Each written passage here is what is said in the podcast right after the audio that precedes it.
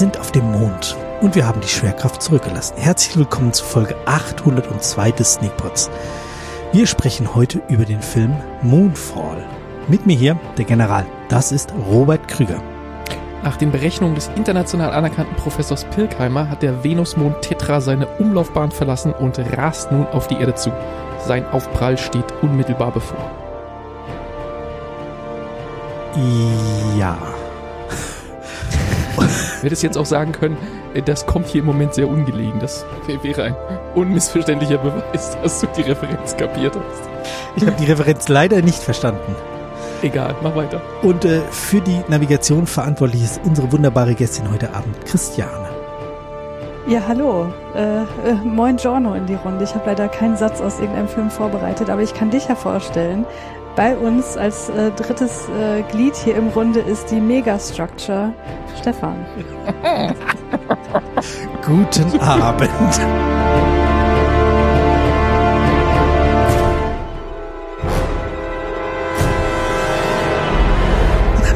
Hast du ihn gerade fett genannt?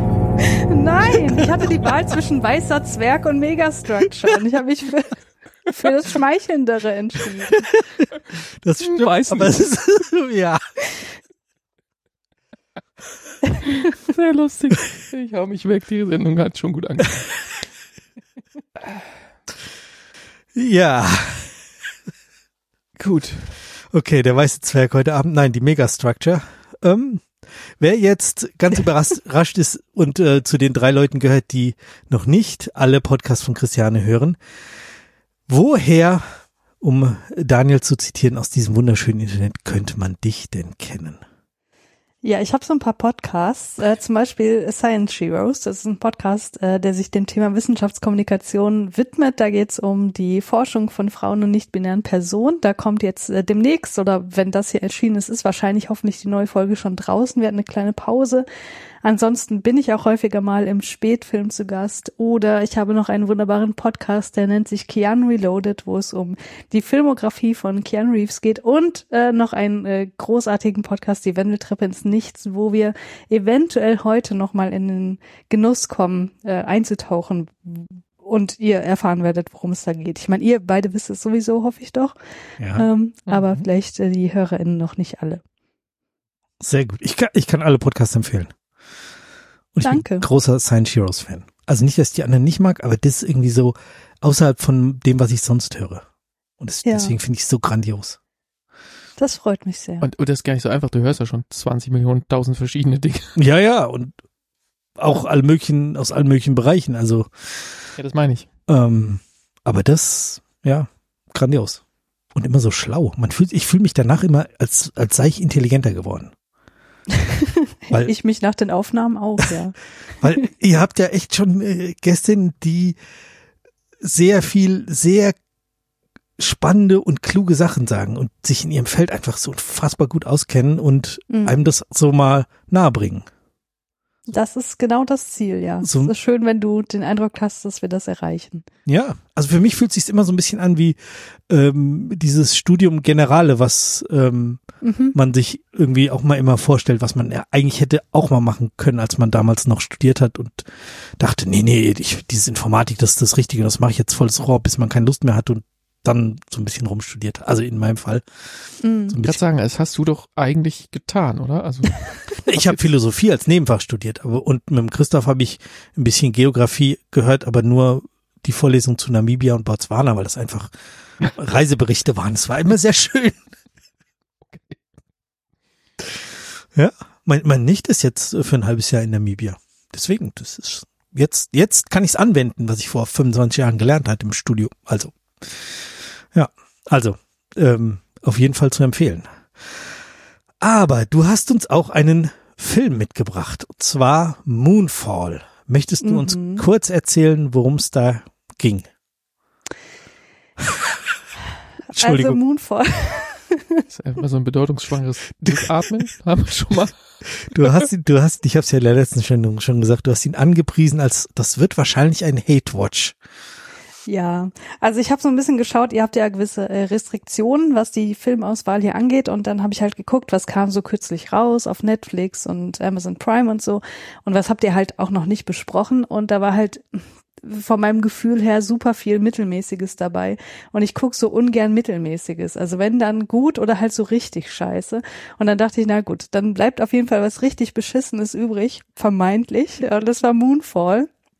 Und ich meine, äh, ich gucke ja gerne Science Fiction, deswegen. Und ich habe ja auch mit Daniel im Spätfilm die äh, Apokalypse-Reihe, deswegen dachte ich, passt das wenigstens thematisch. Denn bei Moonfall geht es mal wieder um das äh, ja drohende Ende der Welt, in diesem Fall ähm, zeichnet sich ab, dass der Mond auf die Erde drauffällt. Ähm, es wird aber auch relativ schnell thematisiert, dass es möglicherweise keine natürliche Entwicklung hier darstellt, sondern dass da etwas Künstliches am Werk ist. Und dann geht es darum, dass im Grunde in diesem, in diesem Film keine Ahnung, äh, 80 Prozent aller Verschwörungstheorien der Welt drin stecken, so ungefähr, also gefühlt zumindest. Ähm, und äh, ich weiß nicht, ob ich jetzt schon komplett spoilern soll, was da so passiert. Auf jeden Fall ähm, alles, was äh, ein verschrobener Typ, der sich irgendwie auch nur Doktor nennt, aber gar kein Doktor ist, so von sich gibt, das trifft halt alles zu. Und äh, ja, äh, das bekommen wir dann innerhalb von, boah, weiß nicht, über zwei Stunden auf jeden das Fall. Ist sehr lang, ja. Mhm. Ja, und fandst du ihn jetzt so richtig scheiße? So? oder, oder war er dann am Ende doch Mittelmaß und du warst fand, enttäuscht? Fand sie doch okay. Nee, ich muss sagen, ich fand den schon wirklich richtig mies. Ähm, ich muss sagen, was mich beeindruckt hat, das habe ich auch Daniel gestern gesagt, wir haben zusammengeguckt. Im Grunde, nach diesem Film muss kein weiterer Film mehr gemacht werden, weil in diesem Film einfach jedes Thema drin ist. So, da ist ja von Reizdarm bis Gott alles abgehandelt worden ähm, das war aber auch das Problem an diesem Film, dass er halt völlig überfrachtet war mit Ideen. Ich hatte das Gefühl, als da noch KI erwähnt wurde, dachte ich so, Alter, ja, wie viel Buzzwords. Jetzt ist aber gut. Genau, jetzt ist aber gut und äh, alles, also es war so all over the place. Aber faszinierenderweise, und ich meine, der Plot, der wird ja auch super schnell vorangetrieben. Das ist ja so, dass manche Dinge, wo man jetzt bei anderen Filmen das Gefühl hat, okay, jetzt wird hier ein richtig großer neuer Schauplatz aufgemacht oder ein Konflikt entsteht, das ist innerhalb von Sekunden wieder äh, bewältigt so, dann geht's äh, mit der Hauptstory quasi weiter. Ähm, also es ist super gehetzt die ganze Zeit und man hat super viele Plotpoints, aber es ist trotzdem stinklangweilig. Also dieses, äh, wie man diese äh, wie sagt man denn, diese Gratwanderung schaffen kann, das ist an sich Quadratur schon eine Leistung. Kreises, ja. ja, aber es ist alles in allem dann wirklich ganz große Scheiße. Äh, da bin ich ein Stück weit bei dir. Ähm, das, der Film weiß auch irgendwie mit seinen einzelnen Story-Fäden nicht so richtig, also der hat da nicht die gleiche Liebe für alle davon denen. Zum Beispiel dieser ganze, dieser ganze Käse auf der Erde, den kannst du eigentlich komplett vergessen. Also, mhm. also zumindestens bis zu dem Zeitpunkt, wo sie, ähm, oder ab dem Zeitpunkt, wo sie gestartet sind, wo dann im Weltall auch was weitergeht. Ja. Ähm, ab da ist der ganze Käse auf der Erde nur noch sinnloses Hin- und Hergerenne mit, mit, mit CGI-Pieces, auf denen auch keiner Bock hatte, die schön zu machen. Also oh, diese die Auto, so, das diese Wasser, diese Überschwemmung. Ah. genau, die Überschwemmung oh. habe ich mir extra aufgeschrieben, weil das ist das erste, die erste große Katastrophe, die passiert. Das erste Mal, dass, das, dass, dass, dass der Mond sozusagen seinen Einfluss ausspielt mhm. und ähm, das Wasser kommt und überflutet da so so eine Vorstadt oder sowas. Und ähm, genau, was du sagst, Stefan. Es sieht so beschissen aus. Da hatte keiner Bock drauf auf diese erste. Es ist das erste Mal, dass irgendwas zerstörerisches passiert und du denkst dir, Emmerich, jetzt reißt er hier ab, jetzt sieht's, jetzt kommen Millionen zum Einsatz. Nee, ugly as fuck, das kannst du nicht angucken. Also ich muss sagen, so schlecht fand ich das jetzt nicht. Es war schon nicht auf dem Niveau, was wir mittlerweile gewöhnt sind. Ich muss auch wirklich sagen, ähm, das kleine Stück, bevor der Titel eingeblendet wurde, ähm, da komme ich später auch noch drauf zu sprechen. Ich ähm, gucke gerade zum zweiten Mal For All Mankind und deswegen bin ich gerade sehr an Bilder vom Weltraum und so gewöhnt. Und das, die, aller, die ersten zwei Minuten, die sahen nicht so scheiße aus. Da dachte ich schon so, ah, okay, vielleicht ist es ja doch gar nicht so schlimm, wie alle sagen. Aber dann, äh, wie du sagst, wenn das CGI ins Spiel kommt, äh, geht's ganz schnell bergab. Ich fand es auch hinterher, ähm, zum Beispiel gegen Ende dann, ähm, wäre jetzt alles Spoiler, wenn ich sage, wo das spielt, aber ihr wisst, wo, wo, wo dann am Ende noch mhm. hingeflogen wird. Ähm, äh, das war natürlich alles ziemlich generisch, ja, irgendwelche grauen Oberflächen und, und, und so weiter, aber das war ja auch alles CGI. Und das sah okay aus. Das hätte in jedem, in jedem Weltraumfilm, wo irgendwie Alien-Raumschiffe kommen oder so, hätte das genau so drin sein können und, und sieht okay aus. Aber Mhm. diese, diese Dinge auf der Erde, wo wir einen, einen sehr viel direkteren Bezug dazu haben, wie sowas aussehen muss, wenn ein Baum umknickt, ähm, und ja, das, das sah einfach alles Grütze aus. Und dann diese Verfolgungsjagd mit den Autos, ähm, Mhm. wo er immer irgendwie sagt, tritt drauf und dann ist das Auto zu sehen und die Bremslichter gehen an und du denkst dir, nein, er wollte gerade Gas geben, so was passiert hier alles, alles ist Ja. von vorne bis hinten Bullshit und alles ist nur noch, es sieht aus wie so ein, weiß nicht, so ein Sega Mega Drive Autorennen, was irgendwie Asphalt Blast 8 heißt oder so, irgend so eine Scheiße, so sah das aus, es war übertrieben bunte Bonbon Quatsch Dings Ja. und, und hatte inszenatorisch auch nichts für sich. Niemand hat diese Autoverfolgungsjagd an der Stelle gebraucht. Das war einfach, Es war halt auch so egal, weil die ganzen Ja. Leute auf der Erde, okay, die Leute, die sich woanders befinden, die sind im Grunde auch egal, so als Person, aber auf der Erde halt noch mal mehr. genau. Und deswegen, äh, das kam dann auch noch dazu, dass ich bei jedem äh, dann, keine Ahnung, im, nach der Hälfte die Szenen auf der Erde, die dann kamen, dass ich nur dachte, boah, komm, jetzt geh wieder zurück zum anderen Schauplatz. Das ist einfach wesentlich interessanter, ist zu viel gesagt, aber ja, ja, aber doch, das trifft schon. ja. ja. Ja, Stefan. Ja, ähm, du, du hattest eben schon angefangen mit den mit den äh, Fahrzeugen, wo man dann auf die Bremse tritt und äh, um zu beschleunigen oder so ähnlich. Ähm, aber im Weltraum ist, ist es ja das Gleiche. Irgendwie dieses äh, Raumschiff rotiert um die eigene Achse mit Höchstgeschwindigkeit und die schweben in der Mitte ganz locker, anstatt an die Wand zu gedonnert zu werden, weil irgendwie 20 Szenen später zeigen so irgendwelche Raumschiffe, die sich auch drehen, um eine künstliche Schwerkraft zu erzeugen Hm. Da funktioniert's, da funktioniert's nicht. Und generell dieses, dieses Schwerkraftgedönse, das ist so ärgerlich. Da ist dieser Mond, zieht was an ähm, und wirft es weg und es fällt dann wieder runter, anstatt zum Mond zu. Oh, oh, so ein Käse.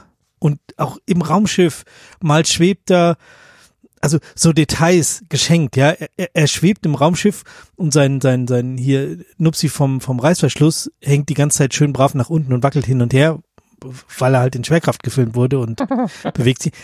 Geschenkt. Also, Haare. ja, äh, um- aber da, Haare, da, bin ja, ich, da bin ich fast bereit, drüber hinwegzusehen, Muss außer man der. Film, außer der Film thematisiert es. Und, und das nervte mich dann zum Beispiel in der Szene unten auf der Erde, wo sie dann flüchten sie sich an der einen Stelle, wo der Mond dann da seine Anziehung macht, in so einen, in so einen Schuppen rein, da steht ein Traktor drin. Und, Hm. und unsere drei Protagonisten stehen alle fest auf dem Boden, weißt du, sind jetzt plötzlich von der Anziehungskraft des Mondes nicht mehr da war eine Holzwand weil sie sind dazwischen, ja- das, weil sie das eine- schirmt weil sie die in ein- Anziehungskraft ab. absolut, weil sie in einen Holzschuppen gegangen sind. Und, und der, die Anziehungskraft des Mondes wird uns jetzt wirklich mit der Kamera, wir schwenken extra rüber und zeigen diesen Traktor. Was wiegt so ein Traktor? So ein alter 60er Jahre Traktor. Ich würde mal schätzen, sowas wie eine Tonne oder so. Und Oh. der fängt an, sich zu bewegen. Also die, die, die, die, die Anziehungskraft ist jetzt voll im Fokus und wird mir als Zuschauer verlangt es jetzt ab, darüber nachzudenken, ah, der Mond ist so nah, das zieht jetzt da und deshalb bewegt sich der Traktor. Unsere 360 Kilo Heinzis, die da stehen, völlig unbeeindruckt davon. So. Die haben die, die haben die Holzwand im Rücken. Die wiegt Ja, ja, also genau. die wiegt ja auch bestimmt 300 Kilo oder so, so eine Holzwand. Das waren jetzt auch nicht Riesenbretter. Das hält. Genau. Ja, ja, das ist total. Also da, weißt du, wenn du mich dann drauf, drauf stößt, dass ich darüber nachdenken soll, dann musst du an der Stelle dann wenigstens aufpassen. Äh, mit, mit, dein, mit deiner inneren Logik. Aber dazu ist, ich habe auch aufgeschrieben, Inszenierung lazy. Also das meine ich dann. Ja. Das ist so alles da, einfach, ach komm, scheißegal, guckt eh keiner hin. Ja, absolut. Also Lazy war vor allem auch das Schauspiel. Ich hatte nicht an einer Stelle das Gefühl, dass irgendjemand Bock auf diesen Film hatte. Die sind halt völlig unemotional die ganze Zeit und das hat mich auch sehr genervt. Es gibt so eine Stelle, wo, wo Hail Berry ähm, irgendwie sich von einem Kind irgendwie, oder äh, einem Kind sagt, wie lieb sie es hat oder so. Ich habe es vergessen, was da genau ist. Ähm, sie, sie kniet auf dem Boden und irgendwie das Kind oder steht vor ihr und, und sie muss ihm hochemotional irgendwas sagen. Und wenn du da in ihr Gesicht schaust, ich habe die Szene einmal zurückgespult, ich habe das Gefühl, sie, sie, sie schaudert sich selber vor den Dingen, die sie da sagen. So, so, Du kannst es hier nicht abnehmen und ihr Gesichtsausdruck sieht auch nicht zufrieden aus mit dem, was sie da macht. Also Mhm. ich habe das Gefühl, da schaust du nicht in das Gesicht der Rolle, sondern in das Gesicht der Schauspielerin, die in dem Augenblick auch keine Lust hat auf das, was sie da gerade tut. Vielleicht bilde ich mir das auch ein, vielleicht wollte ich das da so sehen, aber das kam mir auch beim Zurückspulen direkt wieder so vor. Mhm. Ja, absolut. Sag mal, habt ihr irgendwie zu diesem Film ein bisschen was äh, recherchiert? Also meine Frage lautet, hat Elon Musk irgendwas mit dem Drehbuch zu tun? Das habe ich mich auch gefragt. Hat der was, hat der Geld dazu geworfen oder sind die einfach nur Fanboys gewesen damals?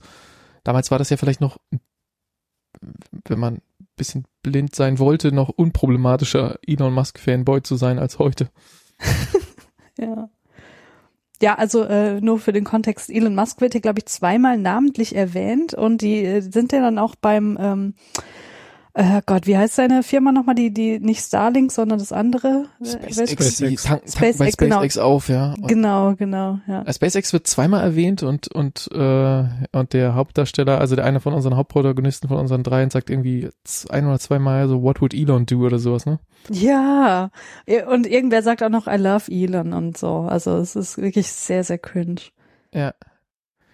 Ja gut, aber ich habe das eher so in dieser Tradition von ähm, Elon Musk taucht irgendwie in einer Szene mit Tony Stark auf und so, weißt du so. Äh, Ist War das halt- so? Ich gucke ja keinen Avengers, ich kenne mich da überhaupt nicht aus. ja, es gab es gab eine Szene, wo er irgendwie da drin war und einmal das Bild laufen durfte. Oh. Äh, okay. Ich weiß die Details nicht mehr, aber ja. Ähm, war ja mal eine Zeit lang so ein Meme, so dass Elon Musk der Real-Life Tony Stark ist, weil er sich halt selber eine Rakete baut. Ähm, Mm, aber ja, okay. Der Plotpoint ist auch durch. Ja. Habt ihr denn was Positives zu dem Film? Ja, man kann ja mal äh, positiv hervorheben. Wann hat man schon mal einen Film, wo ein Charakter Reizdarmsyndrom hat und das auch irgendwie thematisiert wird? Es das meine ich laut ganz ernst, komischerweise. Äh, aber das Ding ist ja, äh, wir, uns wird ja präsentiert, dass dem seine Tabletten ausgehen. Äh, der braucht ja auch gar keine Astronautenausbildung, der darf ja dann einfach so mitfliegen und äh, seine Reizdarmtabletten gehen, gehen zur Neige und man denkt die ganze Zeit, oh Gott, oh Gott, was passiert, wenn er da weiter ist im Weltraum und hat keine Tabletten mehr, aber ähm, das wird ja dann fallen gelassen. Möglicherweise, glücklicherweise. Du, meinst du, meinst du, willst den Outtake, den sie da rausgeschnitten haben, sehen? Ja. Nein. Aber das war auch wieder so, wo ich dachte so, warum zeigt ihr uns das jetzt bitte? Was soll das? Warum sehen wir, dass seine Tabletten immer weniger werden, wenn es doch null Konsequenzen hat? ja, gute Frage. Da habe ich gar nicht dann mehr drüber nachgedacht, siehst du? Ich habe das auch so, diese Szene, ich erinnere mich noch genau, wie er die letzte rausnimmt aus der Dose und dann so ein bisschen verzweifelt guckt, aber das habe ich Mhm. Ja. dann auch nicht mehr, nicht mehr weiter nachgehalten in meinem Ja. Kopf, warum, was da jetzt raus geworden ist, aber du hast völlig recht. Ist halt die letzte, aber Ja, Ja, ist jetzt halt so, blöd. egal.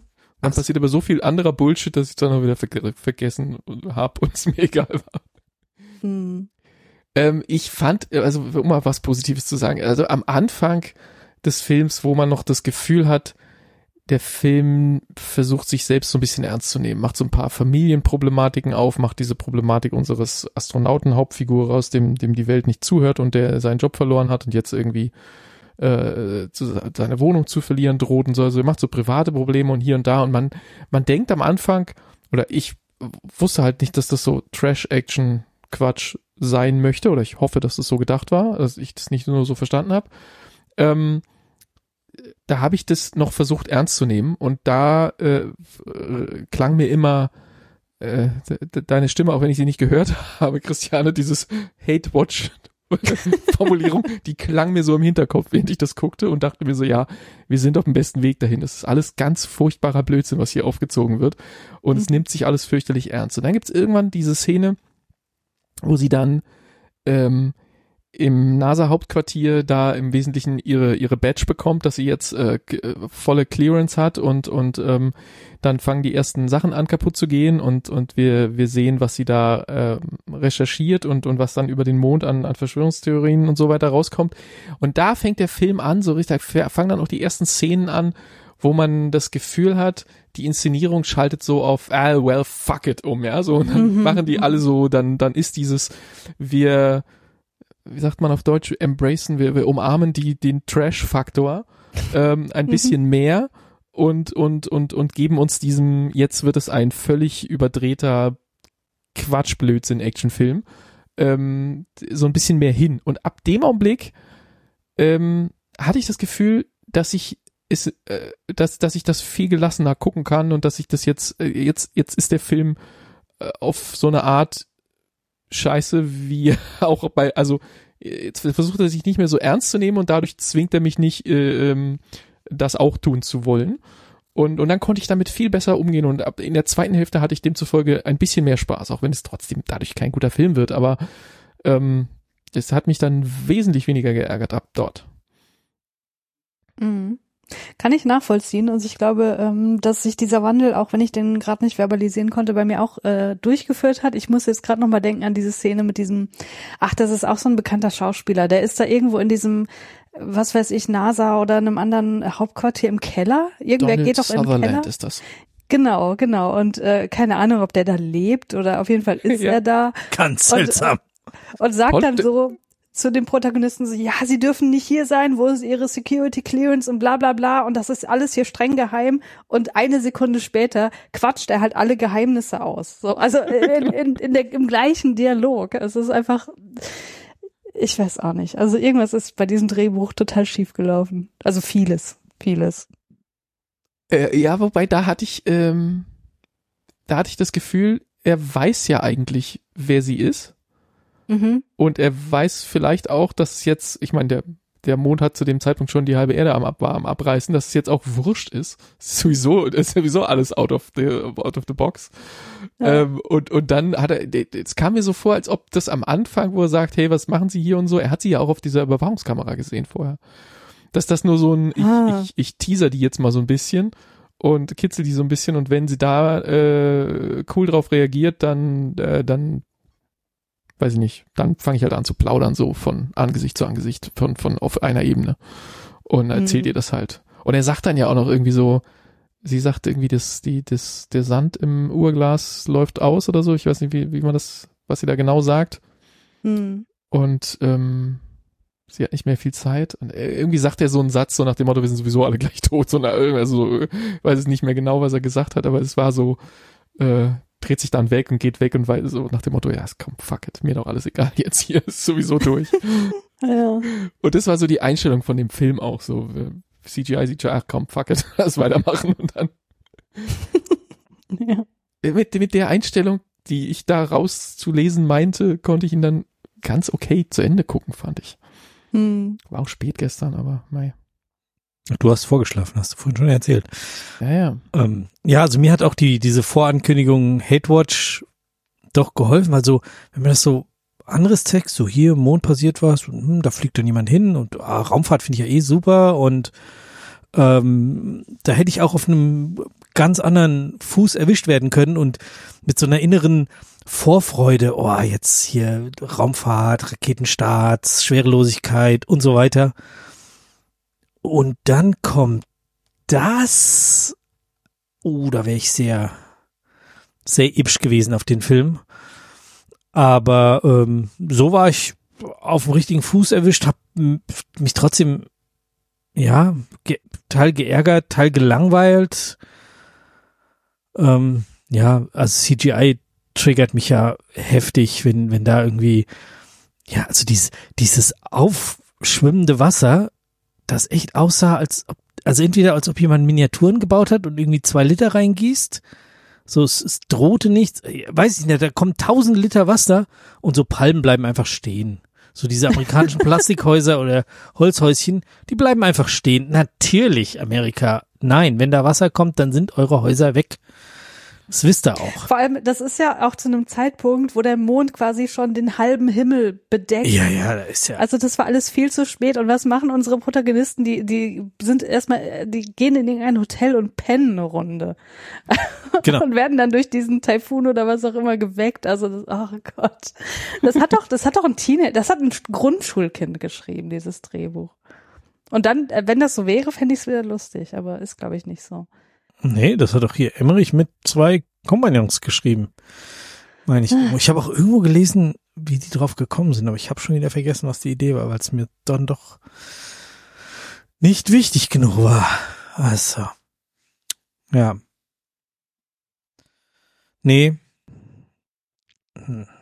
Tja. Was ich lustig fand, ist den Witz mit der Katze, dass die Fuzz Aldrin heißt. Da muss ich kurz kichern. Das war noch relativ am Anfang. Ja, ja, Wortwitzscherze, das war's für dich, gell? Ja, total. Ich Ja. fand das einen schönen Katzennamen für eine Weltraumkatze. Finde ich in Ordnung. Äh, Ja, Ach so, gut. So, so, Kleinig, so, so Kleinigkeiten, ähm, wo die da in diesem, in diesem Bunker sind und äh, jetzt starten wir das gleich auf drei und dann zählt er von drei rückwärts. Also so, also, auf drei machen wir, drehen wir Schlüssel oder sonst irgendwas. Drei, zwei, eins. Alter, was ist, äh, äh, ah, wer hat denn an der Continuity gesessen? Das Ganze, das, derselbe Typ, der die Untertitel gemacht hat. oh ja, Untertitel. Und da hast du zufällig, Christiane, auch Untertitel angemacht? Ja, hab ich. Und ich, auf aber Deutsch auf Englisch? Auf Deutsch, glaube ich. Also du hast Englisch geguckt und deutsche Untertitel angemacht oder wie? Ja, ich glaube, ja. Okay, ja, dann weißt du es vielleicht nicht.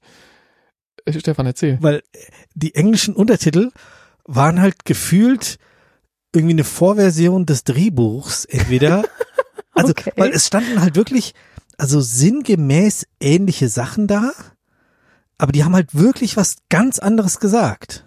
Ja, Hm. und zwar nicht nur einmal oder so, sondern faktisch in jeder zweiten Zeile. Eigentlich Okay, durchgehend. Irgendwie, Ja. dass mal eine Formulierung gleich geblieben ist. Aber es war so, das könnte das Drehbuch gewesen sein und man gibt den Schauspielern einfach die komplette Freiheit, das mit ihren Worten zu sagen. Und ähm, dann sagt er irgendwie, steht da, du ärgerst mich jetzt und der Schauspieler sagt, du arrogantes Arschloch. Also so Hm. komplett, ja, das ist schon so, es geht um das Gleiche ungefähr, aber sie sagen schon ganz andere Sachen, Hm. Ja. als da unten stehen. Manchmal, manchmal ist es so, da ist es derselbe Satz, aber da sind noch zwei, in dem Untertitel sind noch zwei Füllwörter drin oder in dem gesprochenen Satz sind zwei Füllwörter drin, die im Untertitel fehlen oder andersrum.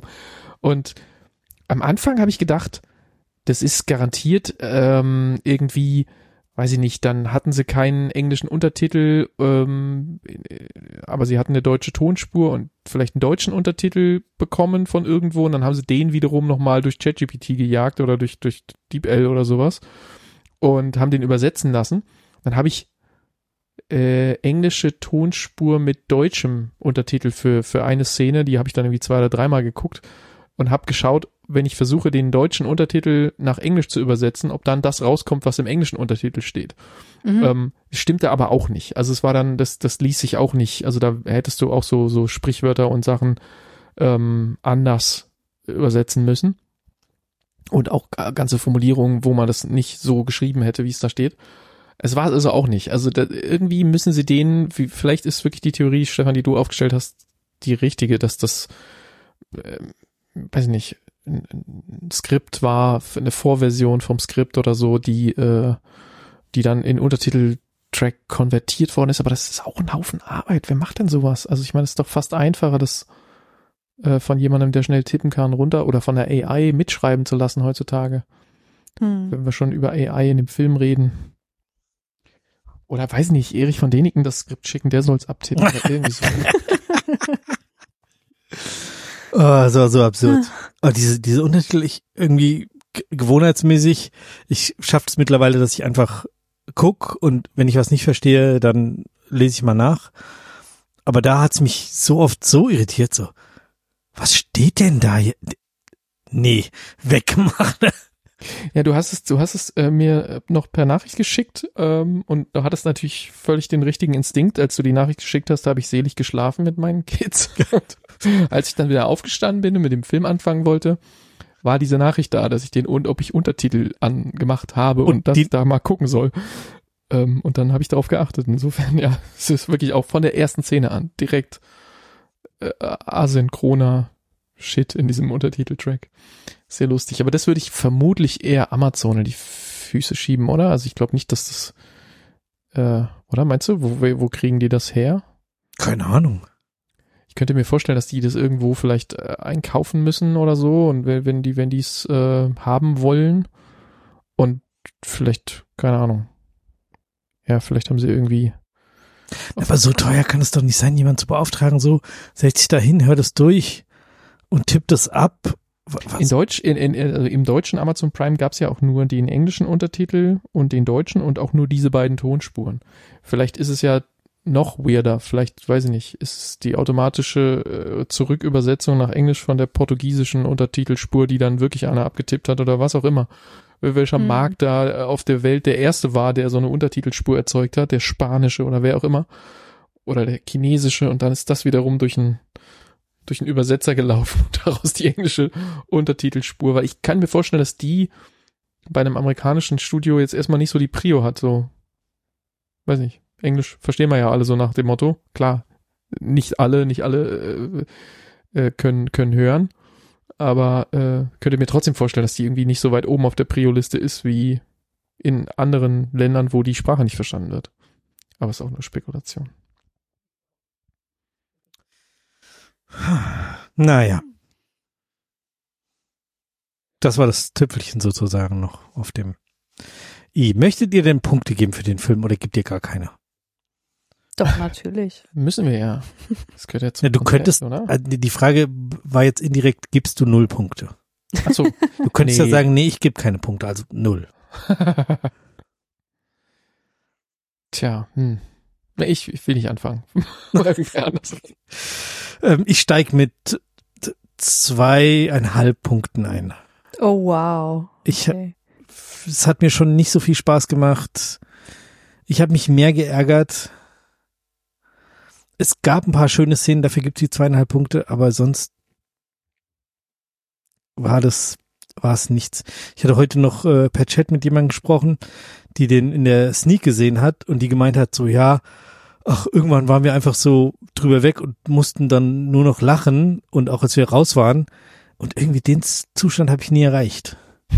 Also vielleicht wäre das in der Sneak dann, vielleicht sogar in, in ich sag in Anführungsstrichen, unserer Sneak im Kino 10 schon sehr lustig geworden, auch wenn man da dann irgendwann die Lacher hat und einfach jeden falschen Physik-Scherz und alles kommentieren kann. Und dann kann das auch sehr unterhaltsam werden, aber auf meiner Couch hat niemand mit mir über Physik gelacht.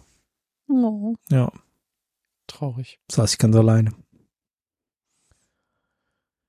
Tja, Was Was habt ihr nochmal für eine Skala? Habt ihr die Letterbox-Skala? Also fünf? Nee, eins nee, bis zehn. zehn. Zehn. Zehn, okay. Und Gut, da muss ich den Kopf nochmal umrechnen. Du, du Mhm. kannst auch, also, kannst auch Letterbox und wir, wir rechnen das gemeinsam und, und machen dann noch Modi passt Modifikationsfaktoren dazu. Oder so. Also sie nennt dich fett und du unterstellst ihr Dyskalkulie. Ich schreibe nur mit, ist alles okay. Nein, nein, nein, nein. Also man muss ja dann immer noch ev eventuell den Jan-Faktor mit reinrechnen, Ach, oder oh wenn du das möchtest. Das macht dann wieder alles struwelig. Sehr struwelig. Ja, soll ich? Nee, weiß nicht, oder willst du noch rechnen? Dann springe ich dazwischen. Aber, aber mir unterstellen. Also, das ist jetzt, die Sendung ist jetzt struwelig ab hier. ja. Nee, mach ruhig. Ähm, ja, ich gebe mal zwei. Also äh, Ich das sind auch. auch nur zwei, zwei, ähm, ja, wie sagt man, Trostpreise, ähm, weil ja, wie gesagt, der Einstieg war nicht ganz so schlecht und äh, Bob, wie du gesagt hast, die Optik dann äh, an diesem anderen Ort, das äh, hat mir eigentlich auch schon ganz gut gefallen, ähm, aber alles andere war einfach furchtbar bis stinklangweilig und deswegen kann ich nicht mehr geben. Okay, also da gehe ich drüber. Ich, ich gebe drei. Boah, Ähm, Fanboy.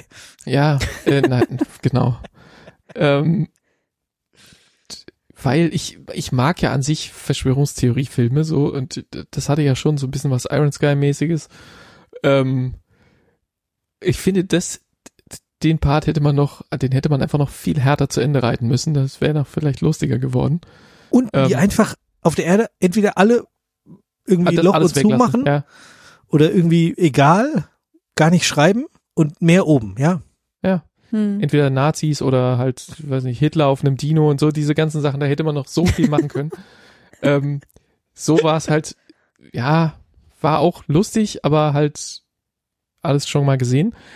Hm. Und, und wie gesagt, vorhin, äh, also ab, ab diesem Moment, wo er sein Trash-Dasein sich selbst eingestanden hat, hatte ich ein bisschen Spaß manchmal in manchen Szenen und, und speziell die Dynamik zwischen diese, das, die beiden, die sich am Anfang überhaupt nicht miteinander überhaupt reden wollen, da der Nerd, äh, der, der auf, also der, der, der Verschwörungstheoretiker und der Ex, äh,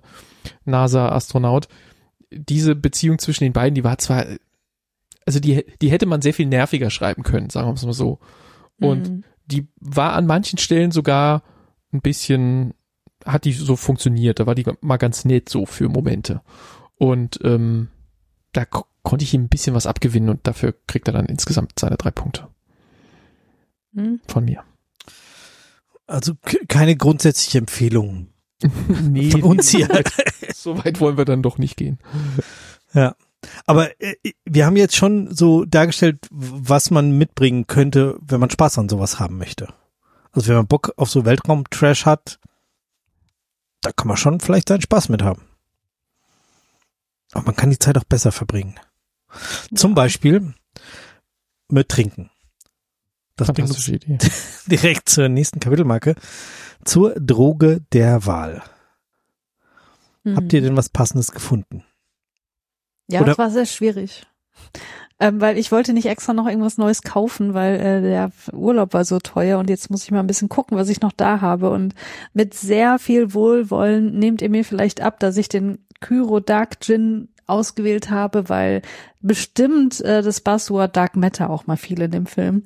Ähm, Mhm. Genau, deswegen trinke ich den. Pur. Ja, mit Eis. Oh, okay. Wie, heißt der Kyro? Da habe ich noch nie von gehört. Na, das ist so ein äh, Finnish Rye Gin seasoned in Oak Barrels and Fierce Weather. Also der ist auch so ein bisschen bräunlich, so Karamellfarben.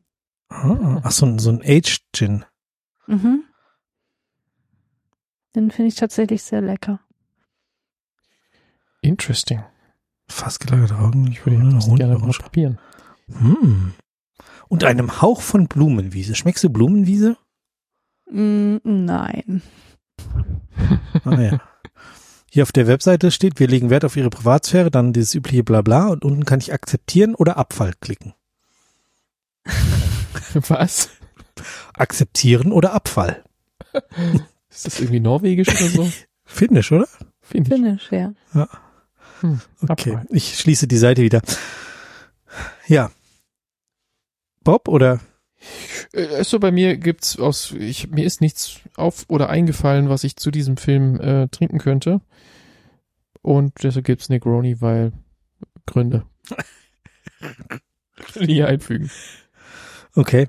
Ähm, ja, ich bleibe heute beim Wasser. Ich hatte, ähm, bin heute Abend, heute Mittag gegen Grippe geimpft worden und bin irgendwie, Ja, dann Äh, solltest du es vielleicht auch tun. dachte mir, ach, vielleicht ist keine so schlechte Idee, ähm, da lieber auf große Mengen Alkohol zu verzichten, was ja ge- angeblich hier in der Sendung schon mal passiert ist.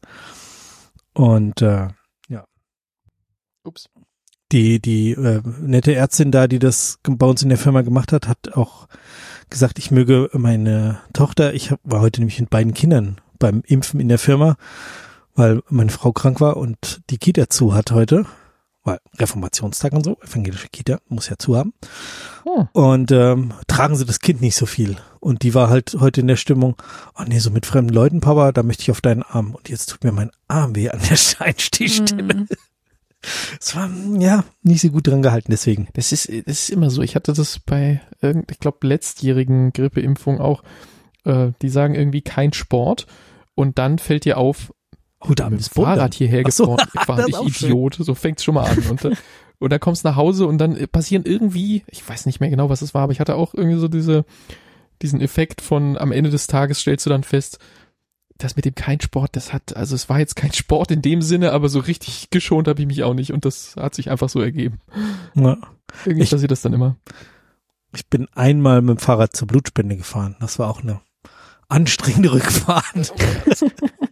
Ich So nie Berg- Blut gespendet, aber das Hügelchen- stelle ich mir so vor. Hügelchen, dass du so sonst locker hochfahren kannst. Also damals irgendwie Anfang 20, da war ich noch, noch ganz anders fit als heute. Und ich habe halt diesen Berg da hochgetreten und der war so lang und es hat so wehgetan und es war einfach doof. ja, nee, das war nicht so klug. Okay, äh, bevor wir uns weiter ablenken lassen, wir haben natürlich äh, eine weitere Black Mirror Folge geschaut. Yes, Erlebnis Hunger heißt sie auf Deutsch richtig Mhm. und auf Englisch Playtest. Also äh, Erlebnishunger als ein Wort. Erlebnishunger wäre auch nochmal eine andere Folge, die man drehen könnte. Ach so. Ah, jetzt. ja, du hast ja, da so eine Pause Ja. gemacht an der Stelle. ja, weil ich noch schnell suchen musste, wie sie heißt. Genau. Ja, Erlebnis- Erlebnishunger. Playtest. Äh, du hast sie noch am aktuellsten im Kopf, Robert, weil du erzählt Ja, hast, dass du sie- bis eben geschaut hast. Ja, so zehn Minuten vor ähm, unserer Aufnahme hier, 15, ähm, war ich damit fertig. Ähm, ja, geht um einen jungen Mann, der, den wir kennenlernen, ähm, als, als einer, der mal von zu Hause offensichtlich weg muss, scheinbar irgendwie schwierige Verhältnisse mit seiner Mutter. Er geht auf Weltreise und nachdem er da die Weltreise so fast hinter sich hat, auf der, der letzten Station in London, ähm, lernt er eine Frau kennen über so eine Dating-App und ähm, die ist irgendwie in der Gaming-Branche und und ähm, als Journalistin und irgendwie Verwicklung, Verwicklung. Er braucht Geld und landet in einem in einem Versuchslabor von einem ähm, also so was heißt Versuchslabor ein, ein, eine Spielefirma möchte ein neues Spiel erproben und sucht Tester, die das testen wollen. Die werden mit der Ansage gesucht, dass sie äh, Thrill Seeker, wie würde man das übersetzen? Äh, ja, erlebnishungrige Leute, die, die gerne den, die sich gerne aufregenden Dingen aussetzen, dass sie so Leute suchen und er möge doch daran teilnehmen und ähm, das macht er dann auch. Und da geht es so ein bisschen um, ja, ich will jetzt nicht zu viel spoilern, so sagen wir mal, virtuelle Realitäten im weitesten Sinne.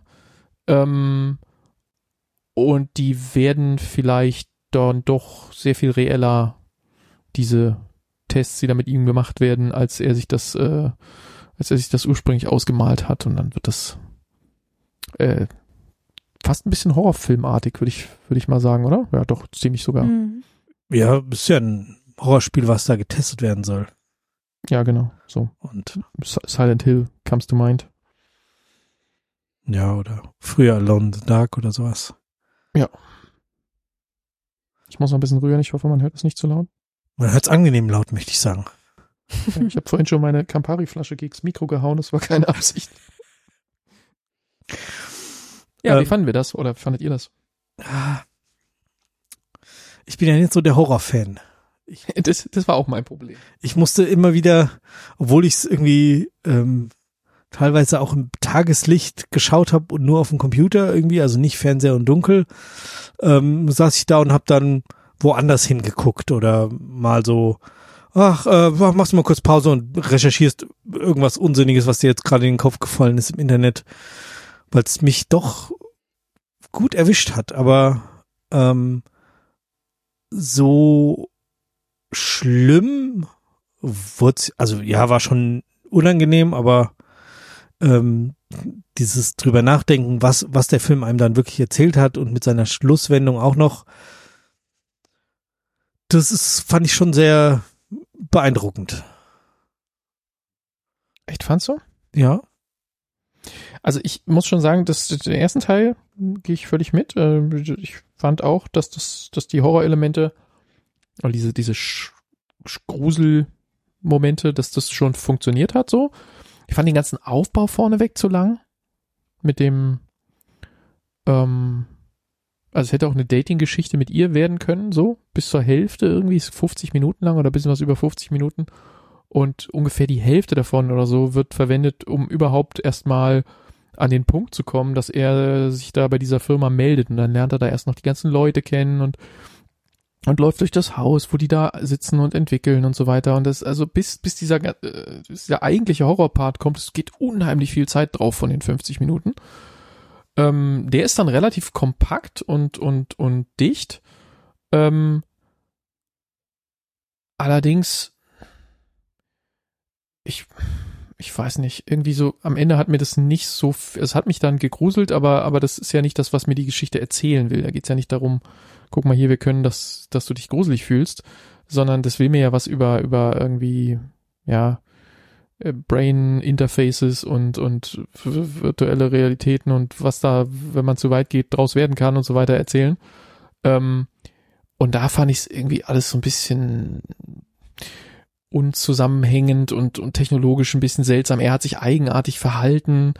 Ähm, das wurde dann so teilweise versucht zu erklären mit, ob da jetzt irgendwie noch Medizin und Drogen im Spiel sind und dann äh, doch irgendwie wieder nicht. Und dann hat es so ein paar Wendungen genommen, die, auf die wir erst nicht kommen sollten und dann, also mit seiner Freundin, die dann da auftauchte zum Beispiel, ähm, ach, ich weiß nicht, irgendwie hat mich das am Ende so ein bisschen kalt gelassen. Das war so dieser, dieser, dieser Kern von Black Mirror, das ist so, ähm, Technologieentwicklung unserer Gesellschaft nimmt und zu Ende erzählt und dann so darauf hinweist, was da schiefgehen kann. Hier war es mehr so, ja, da ist beim Testen was schiefgegangen. So, das war aber was am Ende bei mir übrig blieb. So kann ja mal passieren, so dumm gelaufen. Ähm, weiß ich nicht. Das hat mich nicht so. Christiane, hast du das Ding auch gesehen? Ich habe das auch gesehen, ja, und du hast eigentlich schon ziemlich gut zusammengefasst, warum mir die Folge auch nicht so gut gefallen hat. Also ich habe die ähm, schon vor Jahren gesehen, als die halt rauskam und ähm, fand die damals schon eher doof, weil sie eben genau das hat, was äh, oder eben nicht das hat, was mich an Black Mirror fasziniert hat zu dem Zeitpunkt noch, ähm, nämlich wie du sagst, ne, dass technische Entwicklungen irgendwie zu Ende gedacht werden oder zumindest ähm, der Fokus auf irgendwelchen ja gesellschaftlichen ähm, in Betrachtung liegt oder was Technik mit Menschen macht auf so einer psychologischen Ebene und das fehlt halt hier. Das ist halt eine Thriller-Episode. Und äh, insofern hat die mir relativ wenig gebracht, weil es im Grunde das, äh, der Plot von The Game ist, nur mit Computerspielen, so ungefähr. Ähm, Ah, natürlich ich ist, ist die Rahmenhandlung nochmal so Ja. ein bisschen anders, aber so diese verschiedenen, ich sag jetzt mal Iterationen, die da so gegen Ende dargestellt werden, ähm, das hat mich schon sehr daran erinnert. Und das ist so das eine, dass ich die Story an sich nicht interessant genug finde. Ähm, und zweitens, genau wie du sagst, dieser Typ hat mich einfach total genervt, weil der, ich finde den super unsympathisch. Ähm, erinnert mich an so die Typen auf Tinder, die äh, angeben, dass sie äh, bouldern gehen und äh, Weltreisen machen. Das passt ja hier sogar. Also der, der verkörpert einfach eine Art von Mann, die ich überhaupt nicht mag. Und dann war er halt auch so, so, so er hatte so Stimmungsschwankungen und das äh, fand ich schwierig, weil du natürlich in der Situation warst, dass du mit ihm irgendwie mitfiebern solltest und das konnte ich halt äh, sehr, sehr schlecht äh, in dieser Folge. Und deswegen ähm, war ich ein bisschen enttäuscht, dass ihr ausgerechnet diese Folge hier heute besprecht, weil ich dazu, äh, wie ich wusste, nicht so viel zu sagen habe, weil ich es einfach nicht so doll finde. Hätten wir das gewusst, da hätten wir doch eine andere rausgesucht. Äh, Ja, woher sollten wir das vorher wissen? Wir kannten sie ja nicht, die Folge. Ja. Tja. Ja, nee, aber ist, also, genau.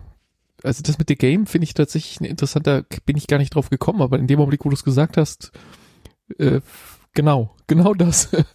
ähm, das ist der Plot äh, von The Game. Und der ist natürlich ungleich cleverer ins gemacht, der Film. Hm. Und Ich bin bei einem ganz anderen Film, aber dann spoilere ich halt jetzt den, den Schluss. äh, Aber okay.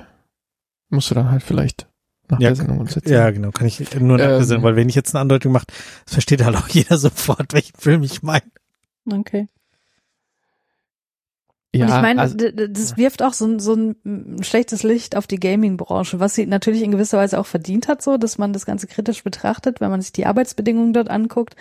Aber ähm, das ist ja nicht das Thema dieser Folge. Das ist ja eher so, guckt mal, wie schlimm das alles ist, wenn da Brain-Computer-Interfaces sind und Leute, denen das egal ist, was mit den Testpersonen passiert und so weiter.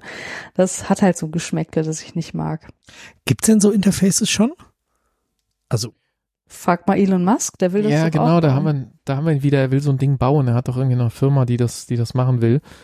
Aber ähm, Also- Also ich weiß, dass Facebook daran auch arbeitet. Es gibt auch ähm, Universitäten, die seriös an solchen ähm, Entwicklungen arbeiten. Jetzt nicht für Gaming-Anwendungen, eben für andere Anwendungen. Ähm, aber äh, dass sowas marktreif ist, da sind wir noch ziemlich weit weg. aber ist nicht so ein äh, Cochlea-Implantat sowas ähnliches schon? Ja, im Prinzip schon. Also Also ist Ja. natürlich äh, anders eingesetzt und nur ganz, ganz begrenzt und so. Aber Ja, das klar, also macht das im- doch. es gibt, glaube ich, so in, in, in, in Labortests mit, mit Mäusen und so, äh, äh, hat man da, glaube ich, ist man da, glaube ich, schon noch auch weitergegangen. Aber äh, irgendwas mit, mit, mit Menschen sinnvoll zu interagieren, ist, glaube ich, auch halt ethisch, was die Tests angeht, schwierig. Vielleicht hm. ist auch das das, worauf dieser Film raus will, aber wenn es das ist, was in den, in den Köpfen der Macher war, dann sind sie an der Idee auch gescheitert mit dieser Episode. Also das, das ist dann auch nicht das, was sie erzählt haben. Mhm. Weil dann hätten sie nicht 40 von diesen Minuten mit unserem Dude hier mit schlauen Sprüchen verbringen sollen. ja, also äh, auch in dem Moment, wo sie da reinkommt und er sie anfasst und merkt, dass sie real äh, sich Oh, anfühlt. das war richtig schlimm einfach, diese Szene. und, also, und, und wie er sich dann weiter verhält. Dass er in Mhm. dem Augenblick äh, äh, irgendwie immer noch denkt, äh, er hat ja vorher erlebt, dass man durch alle Sachen durchfassen kann, die das Mhm. projiziert. Und dann äh, kommt sie rein und, äh, äh, und, und sagt halt Sachen zu ihm und er kann sie anfassen. In dem Augenblick, alles, was er danach macht, ist komplett unlogisch. Er verhält sich einfach komplett unlogisch. So würdest du dich nicht, äh, das geht einfach nicht. Und ähm, Mhm. und ab da bricht alles irgendwie, denn diese ganzen Layers of Reality fallen dann so ineinander zusammen und, und das, du kannst, also ich fand, ich kann dem dann auch nicht mehr ernsthaft folgen, weil es ist, die innere Logik ist kaputt und ja, keine Ahnung.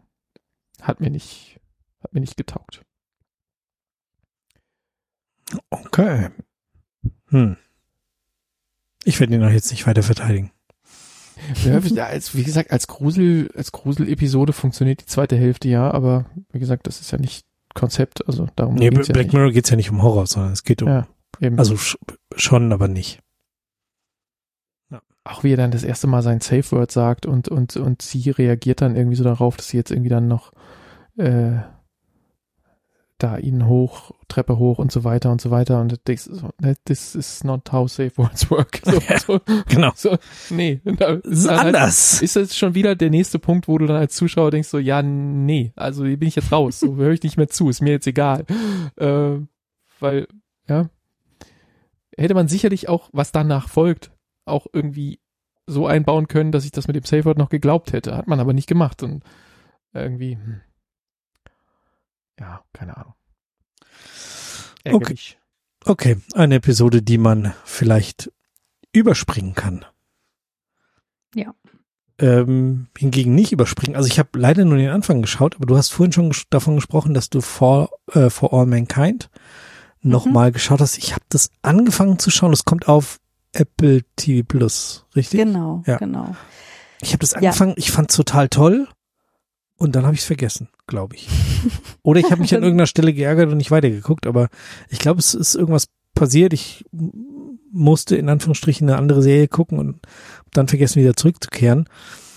Ähm, der Christoph mit der Peitsche hinter dir stand wahrscheinlich. ja, jetzt muss ich Ragnarök gucken, damit ich das nächste Woche besprechen kann. Ja, genau. Ich gucke das jetzt zum zweiten Mal. Ähm, ich habe das vor ein paar Wochen erst abgeschlossen. Also jetzt kommt ja irgendwie auch im November die vierte Staffel, glaube ich, raus. Und die ersten drei habe ich jetzt zu Ende geschaut und äh, habe ähm, so begeistert, also ich bin einfach so begeistert, dass ich jetzt Daniel genötigt habe, dass er das bitte nochmal mit mir guckt. Ähm, und ich muss aber auch sagen, ich bin da relativ schwer reingekommen, ähm, weil, äh, ach, kann ich gar nicht richtig begründen, aber ähm, am Anfang hatte ich zu den Charakteren nicht so richtig die Verbindung, weil sie mir auch nicht so interessant vorkamen. Ähm, die Männer waren halt alle sehr, sehr maskulin und ich meine, dieser ganze Kontext äh, da bei der NASA und so, das ist auch irgendwie sehr bürokratisch irgendwie in einer gewissen Art und Weise und die Frauenfiguren, da konnte ich auch nicht so viel mit anfangen am Anfang. Aber ähm, ich habe trotzdem weitergeguckt, weil ich halt so viel Gutes gehört habe und ich dachte, na gut, die Leute, äh, die mir das gesagt haben, denen vertraue ich auch irgendwie, deswegen gucke ich das jetzt weiter und ich habe das absolut nicht bereut.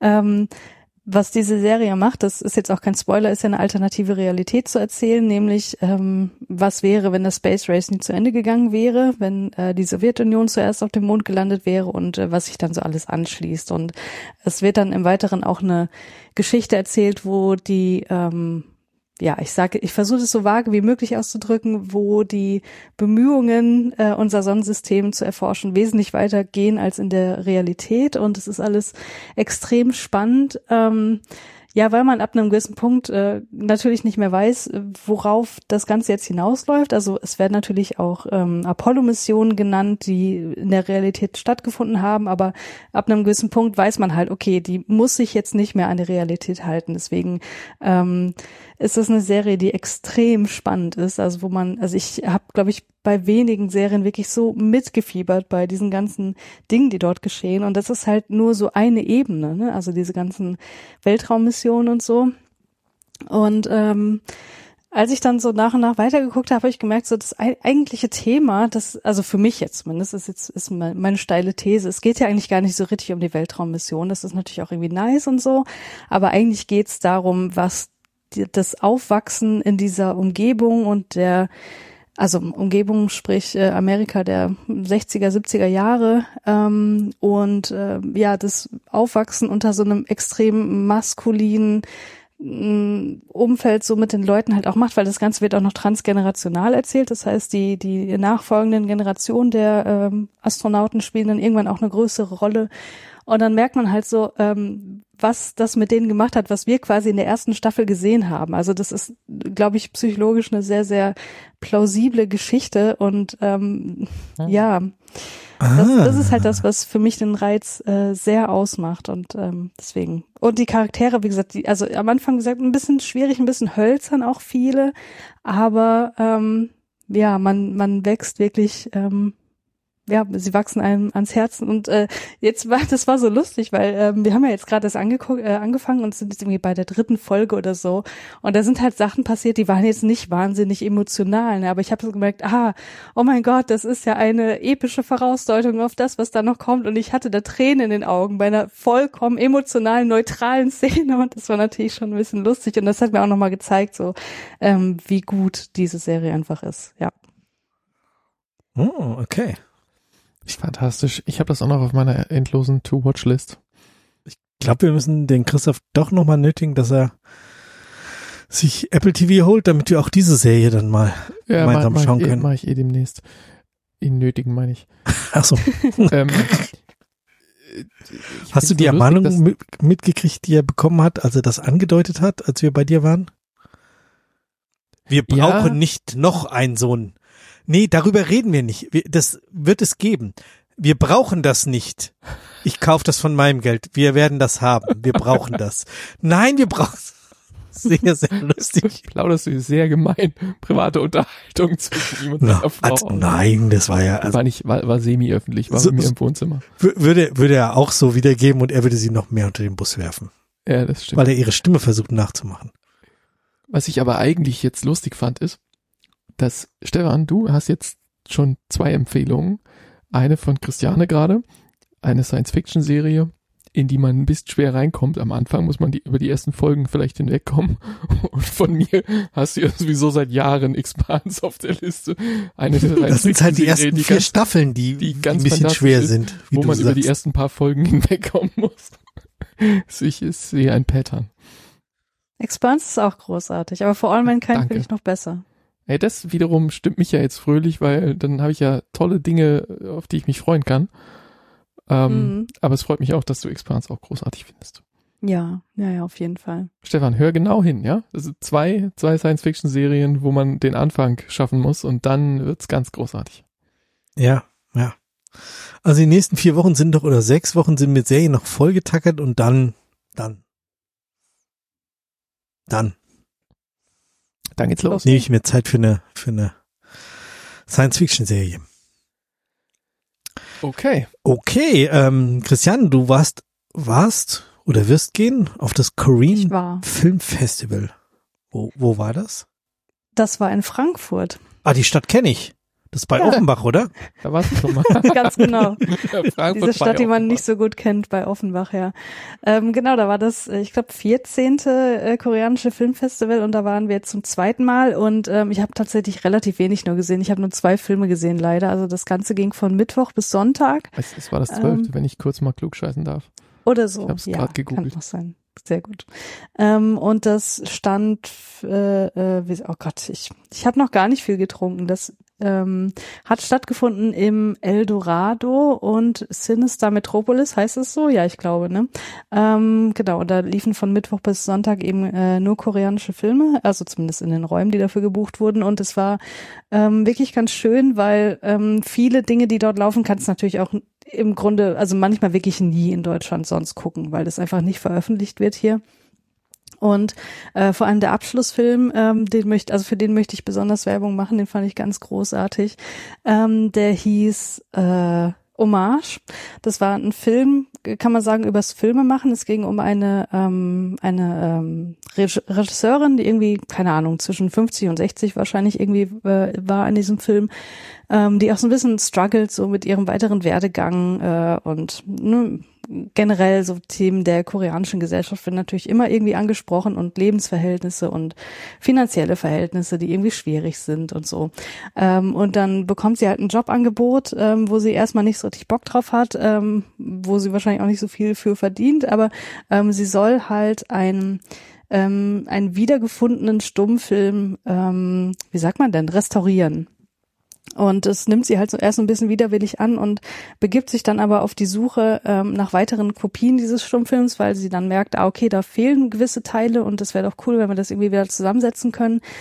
Und ähm, das ist halt ein Stummfilm, der von, wie uns der Film erzählt, ich müsste das wirklich nochmal googeln, weil ich habe das gar nicht richtig gemacht, ähm, der, wie uns der Film erzählt, von der ersten koreanischen weiblichen Regisseurin gemacht wurde, irgendwann in den, boah, weiß nicht, 30ern, 40ern oder so vermutlich. Ähm, und dann ähm, ja merkt sie, also es ist halt so ein, es ist halt so ein Show Don't Tell Film. Also der Film sagt nicht viel. Du, du siehst es halt, was was sie macht und was in ihr vorgeht und so weiter. Und dann ähm, trifft sie halt die Leute, die irgendwie mit diesem Film noch zu tun gehabt haben, die noch leben, die irgendwie dazu beitragen können, die Restauration weiter voranzutreiben. Und es klingt jetzt erstmal irgendwie wahrscheinlich nicht so besonders spannend, aber ähm, dieser Film erzählt halt so viel darüber, dass es ja oft Frauen sind, die das ähm, kulturelle und ähm, ja generell das historische Erbe von Frauen irgendwie ähm, erhalten oder darauf aufmerksam machen oder ähm, publik machen und das ist im Grunde für mich so dieses Hauptthema dieses Films. Ähm, ja, und den fand ich äh, ganz großartig. Ähm, da möchte ich auf jeden Fall nochmal drauf aufmerksam machen. Hommage hieß der. Mhm. Das klingt gut. Weißt du, ob es den irgendwo gibt, jetzt schon, oder nee. haben die irgendwas gesagt, dass, ach ja, hier, weiß nicht, Netflix hat ihn gekauft und äh, wird den in drei Jahren dann nee. auch online, oder? Also ich schätze mal Netflix sowieso nicht. Wenn, dann wäre es eher so ein Mubi-Film. Die haben ja manchmal auch äh, Filme von ähm, vor allem koreanischen Filmemacherinnen da. Ähm, äh, da könnt ihr zum Beispiel noch Aloners sehen, glaube ich, gerade. Ist ein, auch ein ganz toller äh, koreanischer Film von der Filmemacherin. Ähm, also ich, ich hoffe, dass Mubi das irgendwann rausbringt, aber dass da irgendwie mal eine Blu-ray oder so von erscheint, das ist, glaube ich, ziemlich illusionär, weil das halt so ein nischiges Ding einfach ist. Ähm, ja. Aber naja, ihr habt's ja gehört und wenn ihr darüber stolpert, guckt euch den an. Ja. Habe ich ein paar Fragen zu diesem, äh, also zum einen zu diesem Festival. Das ja. ist Omu, nehme ich an, oder? Ja, genau, ja. Okay. Und ähm, was macht es jetzt äh, abseits einer Serie von Filmen im Kino zu einem Festival? Ist passiert da noch was drumrum? Also gibt's da irgendwie, ich weiß nicht, sind Leute anwesend, Macher der Filme, mhm. Macherinnen oder äh, passiert noch mehr, als dass ich die Filme gucke oder oder ist es das? Nee, da passiert noch mehr. Die haben auch ein Rahmenprogramm. Ähm, also oh, da habe ich halt dieses Jahr nicht dran teilgenommen, deswegen weiß ich gar nicht, was so lief. Aber keine Ahnung, äh, K-Pop-Dance-Wettbewerbe und Gewinnspiele, die man dann dort im Kino machen kann und ähm, äh, ja Dinge, die verköstigt werden. Und es sind auch tatsächlich Leute jetzt da gewesen. Ich weiß nicht, ob das letztes Jahr auch schon so war, aber ähm, die Regisseurin von dem Film, wo ich gerade äh, von erzählt habe, war auch da für ein Q&A im Anschluss noch und ein weiterer Schauspieler war da. Ähm, Okay, ich ich habe halt die Namen alle nicht aufgeschrieben, deswegen kann ich jetzt nicht nennen, aber äh, der Hauptdarsteller von Past Lives war auch da ich weiß nicht, ob ihr von dem mitbekommen habt, der lief ja tatsächlich auch bei uns in Deutschland im Kino. Ich habe den immer noch nicht gesehen, aber der wird von so vielen Leuten auch total abgefeiert. Ähm, genau, also du hast da auf jeden Fall auch ein bisschen Rahmenprogramm. Jetzt im Eldorado war, habe ich jetzt nichts wahrgenommen, weil es auch so ein super kleines Kino ist. Ich glaube, das fand dann eher da im äh, Cinestar statt. Hm.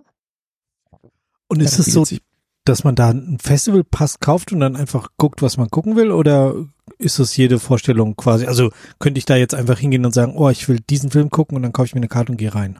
Genau, so kannst du es machen. Also ich würde empfehlen, dann im Voraus zu buchen, weil ähm, Ähm, einen anderen Film, den ich gesehen habe, Next to He, der war zum Beispiel auch komplett ausgebucht. Also da muss Okay, man schon ein bisschen schnell sein und im Vorhinein ein bisschen äh, was ähm, sich besorgen, aber du brauchst ja jetzt nicht irgendwie einen Festivalpass oder so. Du kannst einfach so ins Kino gehen.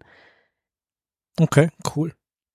Ich sehe gerade, dass sie auch 20 Jahre alte Filme äh, gezeigt haben. Es, es lief Ja. unter anderem Old Boy von 2003. Ah ja, genau. Mhm. Oh. Äh, interesting. Den haben wir damals, glaube ich, in der Sneak gehabt. Stimmt, da hatte, äh, ja, da kommen wir später nochmal drauf zu sprechen. Steffen und ich waren ja in einem anderen Podcast und da kam auch das zur Sprache, tatsächlich. Ah, siehst du mal. Jetzt habe ich noch sehr, also ich habe jetzt gerade festgestellt, dass der von 2003 ist.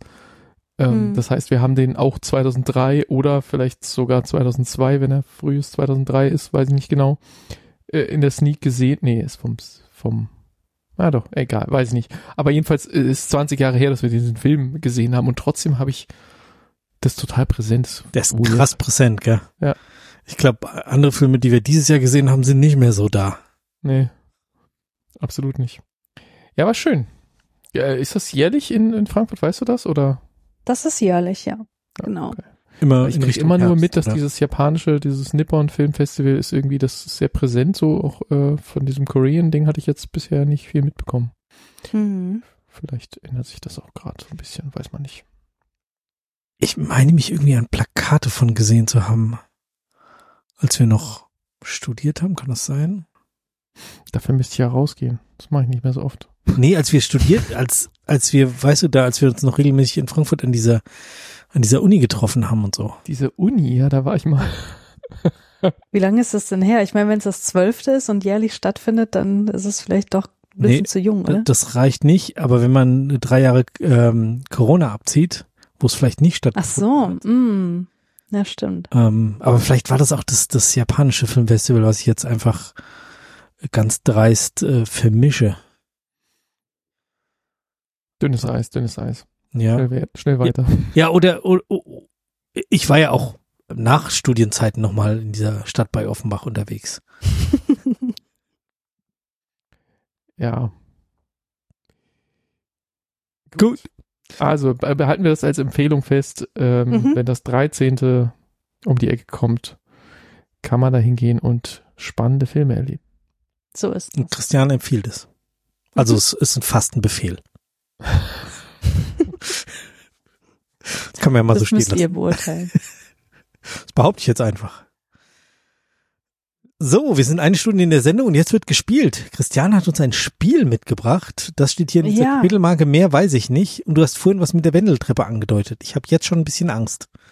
Ja, Ich auch. ich habe natürlich eine Wendeltreppenrunde für euch mitgebracht. Juhu. Eine äh, reguläre Runde. Das heißt, ihr dürft einen Film anhand der Rezension äh, erraten, die ich hier rausgesucht habe. Und ich habe extra nochmal nachgeguckt. Also ich äh, bin folgendermaßen vorhin vorgegangen. Ich habe eure Website aufgerufen, bin in, im Archiv ein bisschen nach unten gescrollt, habe einen Film aufgerufen, wo ich dachte, ah, da gibt's bestimmt gute Rezensionen und geguckt, wer von euch hat den gesehen und ihr habt den beide gesehen. Das sind ja schon mal die äh, besten Voraussetzungen hier. Das ist gut, weil, dass du das jetzt vorher sagst, weil Stefan würde das mit Sicherheit leugnen, dass er den Film gesehen hat. Oder hast du das jetzt schon mal, äh, aber den Punkt schon mal aus dem Weg. Ja. Ja. Ähm, ich erkläre das Spiel nochmal. Ich habe hier, äh, ich glaube, fünf Rezensionen rausgesucht, die, wie ich meine, von relativ vage bis immer konkreter werdend hier sortiert sind und ich lese euch die vor. Und ähm, danach ratet ihr, was das für ein Film sein könnte. Und die äh, wichtigsten Hinweiswörter sind natürlich hier, äh, wie wir so schön sagen, weggetreppt. Äh, seid ihr bereit? Ich freue mich sehr, ja. Ja, ich möchte kurz zu Protokoll geben, dass ich mich so angespannt fühle in diesem Podcast wie seit mindestens 500 Folgen nicht mehr. Sehr gut. So, dann legen wir los. Äh, Leon M. schreibt eine Ein-Stern-Rezension bei Amazon. Uninspirierter Schrott. So ungefähr muss es aussehen, wenn jemand ohne cineastisches Können versucht, einen auf Tarantino zu machen. Einfach in jede Szene unmotiviert und zusammenhangslos einen neuen Megatrack eingefügt und, und alle paar Szenen sinnlos stilisierte Gewalt. Am Ende hat man mehr ein Debakel wie Suicide Squad. Der Film wirkt dabei wie eine Parodie von Gedanken besserer Filmemacher. Ach je, wenn ich jetzt auf unsere Liste von Filmen, die wir geschaut haben, gucken könnte. Ähm, äh, jetzt, jetzt falle ich wieder in die gleiche Falle, dass ich jetzt einen Film umschreibe, den der Bob dann rät und dann gewinnt. okay. Ich meine, das, das hattet ihr beide mal, Christiane, mit, mit äh, Jan, wo du auch irgendwas Ja. umschrieben hast. Oder Also der Jan hat es mit Situationen jemand kommen anders, vor. mit jemand anders Mhm. umschreibt, umschreibt und dann sagt er, ähm, sagt der Jan dann den, den Filmnamen. Ah, Na, ich hoffe natürlich nicht, dass du jetzt schon den richtigen umschreibst. ja, ich, ich, ich muss jetzt trotzdem leider machen, weil sonst Mhm. kriege ich das nicht aus meinem System raus. Ja. Wir haben mal so ein, so ein, so ein Western geschaut, der ähm, oh Gott, wie hieß der? Ich weiß, Genau. was du meinst. Bei Western weißt du schon, welcher gemeint ist. Ihr guckt wohl nicht Ja, ja. so viel Western. ja, nee, wir haben so, so einen ultra stilisierten Western geguckt, Mhm.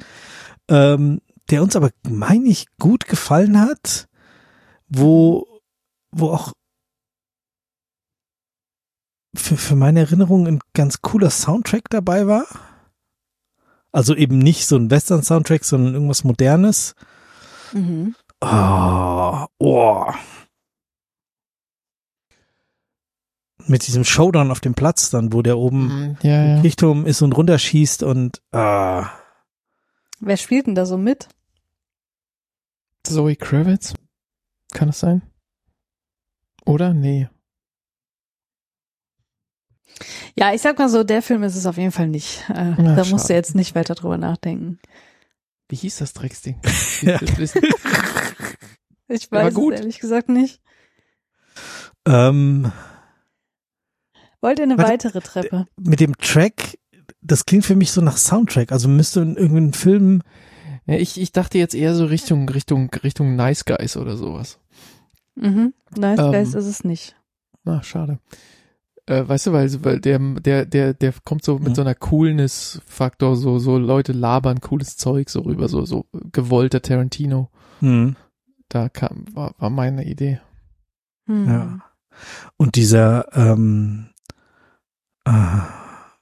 zweite Teil von, von dem äh, James Bond Darsteller neue Rolle Film. Zweiter Teil, neu. Ach so, du meinst diesen Kriminalfilm? Ja, genau. Nee, der Gab's ist auch nicht es so auch nicht. Coolen Soundtrack zu. Äh, Boah, wir sind so schlecht in Filmenamen sagen. Gott, wie hieß Wir der? würden in der Treppe so Glass Onion, untergehen. meinst Glass, Glass Onion, ja. ja. Und wie hieß der erste? Knives Out. Knives Out. Knives Out, oh Gott, ja, ja, ja, genau. Ähm, Ja, die sind's beide auch nicht. Ist beide Äh, auch nicht. Gut. Aber das, das hätte ich jetzt auch bei gewollt Tarantino wäre ich nicht auf die beiden gegangen. Nee, ich war jetzt nur von der Musik und ich meine mich dazu Ja. erinnern, dass wir das da irgendwo mal. Aber vielleicht hänge ich war mich da denn- zu sehr auf. War da noch coole Musik? Baby Driver war coole Musik. Der ist es auch nicht. Okay. Ich mach mal weiter, ne? ja, mach mal weiter. Beatrice Behn schreibt auf kinozeit.de, diese Depression und seelische Leere tragen auch den Film stets auf einer bestimmten Grundstimmung aus Nervosität und Trauer. Treppe hat durchaus amüsante Momente, doch grundsätzlich ist der Film ein Abbild einer gestörten Seele, die zu viel Schaden genommen hat und doch weiter ums Überleben kämpft. Dabei tappt er aber nicht in die Falle, in die viele der dunkleren Filme wie Batman wie Superman gestolpert sind und verwechselt eine gewisse emotionale Düsterkeit mit Zynismus. Und er kastriert nicht seine Hauptfigur und macht sie zu einer emotionalen Zeitbombe. Im Gegenteil, die Einbettung der gesamten Geschichte zeigt erst recht, wie bewusst sich der Film über diese Fallen ist. Ach, herrje.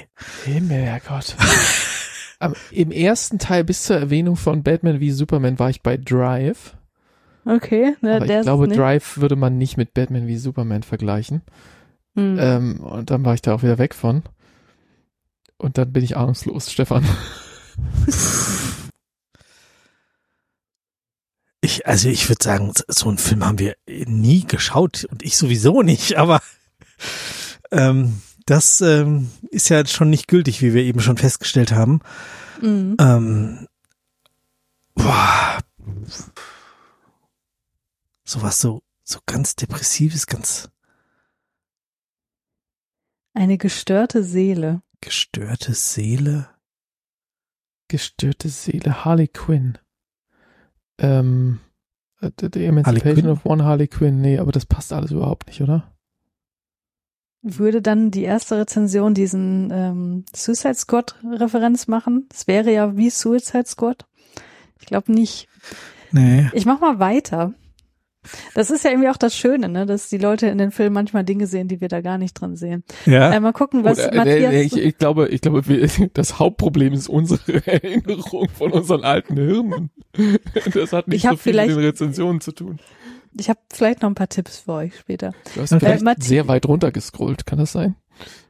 Ah, mal nicht weiter. so weit. Ähm, Moment.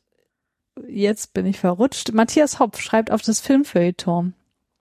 Treppe ist Zeugnis dafür, wie aufregend Ambition sein kann. Hier entsteht ein verzerrtes, gefiltertes und komplett manipuliertes Stadt-Zeit-Porträt, das durch aufwendige Plansequenzen eine unglaubliche Sogwirkung entfaltet und einnehmende Echtheit beschwört, wenngleich die Schläge, Tritte und Hieben unlängst übermenschlichen Zweikämpfen gleichkommen. Potenziert von einer knallharten Geräuschkulisse will Treppe sicher gehen, dass jede Bewegung in ihrer Ausführung doppelt abgefedert wird, von blauen Flecken und Schürfwunden ganz zu schweigen. Bei all der ordentlichen Ausstattung geht das Hauptaugenmerk auf den Körper folglich nie verloren. Sowas wie Bullet Train? Nee. Nee. Ein Stadt, was war das? Ein Stadtporträt? Was stand da? Ähm, da stand ein Stadt-Zeit-Porträt. Stadtzeitporträt. Oh. Wow. Boah, das, also, wie, wie das jetzt übereinpasst mit den beiden Rezensionen von vorher, das krieg Dass ich die alle nicht- den gleichen Film geschaut das haben. kriege ich, krieg ich nicht gesquared irgendwie. Mhm. Wollt ihr vielleicht zwischendurch eure Bewertungen haben von diesem Film? Oh ja, gern. Ja, gerne. Stefan, du hast vier von zehn gegeben und Robert 4,5 von zehn. Ach du Scheiße, okay. Das, Oh, das war so ein ah, Film zum Vergessen. Ja, exakt. Hat der Christoph, genau, hat der so- Christoph auch geschaut? Äh, bewertet? Nee, da ist ja keine Bewertung dahinter. Das heißt, eine Sendung, oh, hilft uns das? Das hilft uns gar nichts. Nee. Aber Christoph scheint in der, äh, in der Sendung gewesen zu sein, weil er hat, ähm, äh, ihr habt hier aufgeschrieben, was er getrunken hat. Ja, ja, nee, das, äh, genau, wenn, wenn derjenige den Film nicht gesehen hat, dann schreiben wir da keine Punkte hin, weil es halt keine gibt. Hm. Stadtzeitporträt. Ich, in dem Augenblick, wo du das Wort gesagt hast, war ich bei Blade Runner.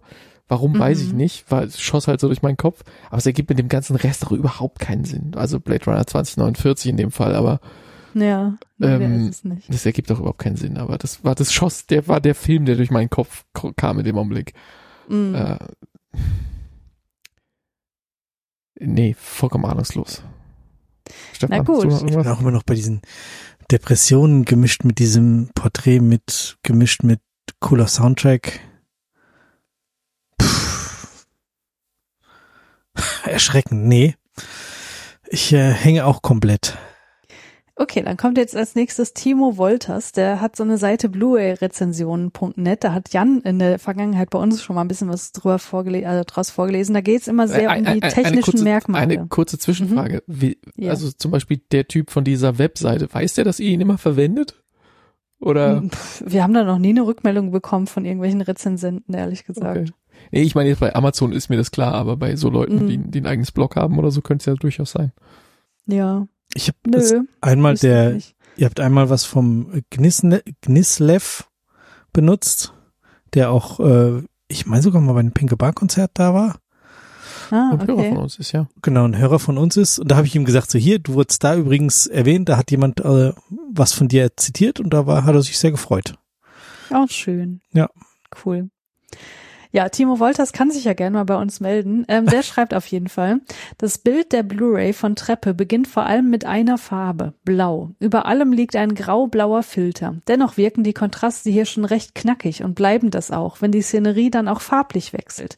Stets ist der Look aber etwas kühl und farblich dezent entsättigt. Das ist vor allem in den Szenen der Nachbesprechung in Treppenstadt hauptsächlich der Fall. Die Schärfe ist im, zentralen Bildbereich gut, manchmal sogar bestechend, lässt aber am unteren Bild, Bildrand öfter mal nach. Während der Tageslichtszene in einer anderen Treppenstadt, die ausnahmslos bei trist grauem Wetter gefilmt wurden, geht der Kontrastumfang schon mal etwas in die Knie und in der Barszene nach etwas über einer halben Stunde sieht man ganz gar, äh, sieht man gar ganz ungewohnte Dinge, digitale Artefakte in den Details während der kurzen Bewegungen und dazu ein deutliches Korn. Gleichzeitig geht hier der Farbumfang in die Knie und die roten Lichter auf den Gesichtern sorgen für deutlichen Detailverlust und Vermatschungen. Ebenfalls nicht schön die deutlichen Color-Banding-Probleme in der Unterwasserszene. Ja, Colorbanding-Probleme sind wirklich furchtbar, aber es hilft mir alles nichts. Das ist echt. Das Also ein Film, der sehr blau beginnt und dann irgendwie ein anderes Farbspektrum annimmt. Ja, wegen dem roten Licht geht alles kaputt. Ja, ja. ja. Mhm. Aber sowas voll wie bei ihm. Avatar oder so. Aber den hat der Christoph besprochen, Nee. also den Avatar 2. Oder so, so einen von den, von den neuen Star Wars Sachen, wo der Christoph nicht mit dabei war. Hier Star Wars 9 oder? Haben, haben wir keine vier Punkte gegeben? Nee, stimmt. Oh nee. Vermutlich nicht. Äh, Also es sind hier Städte äh, offenbar wichtig. Die habe ich jetzt mal rausgenommen, weil ich dachte, das wäre schon zu offensichtlich. Aber offenbar ist es das ja nicht. Soll ich euch sagen, welche Städte hier gemeint sind? ja, gern. Äh, es gibt eine Szene der Nachbesprechung in London und äh, später diese tristgraue Stadt, das ist Berlin.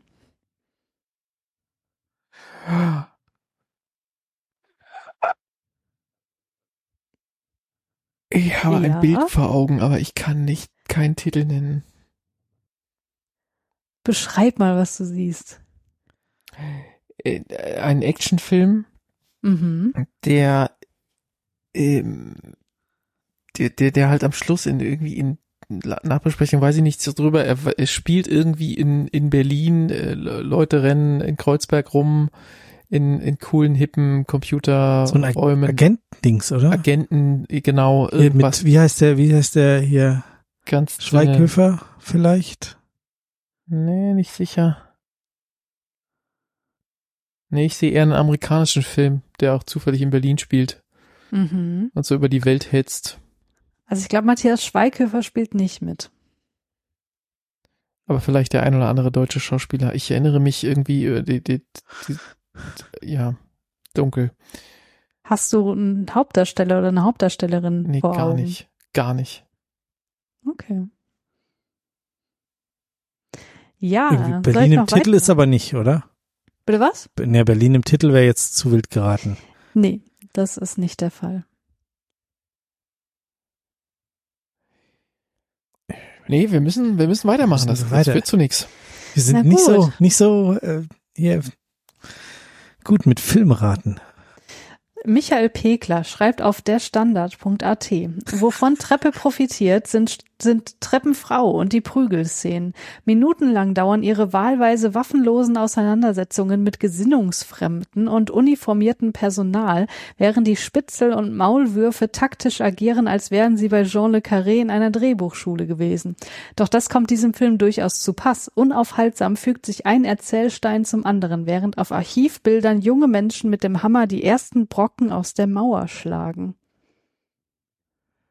Diese, diese, oder war das eine Serie, wo die, diese ostdeutsche Agentin dann rübergeht und mit der Wende nicht klarkommt? Das ist Chloe, das ist eine Serie. Ähm, nee, das, das ist es nicht, glaube ich. Nee, das ist es nicht. Ah, nee, ah, ah.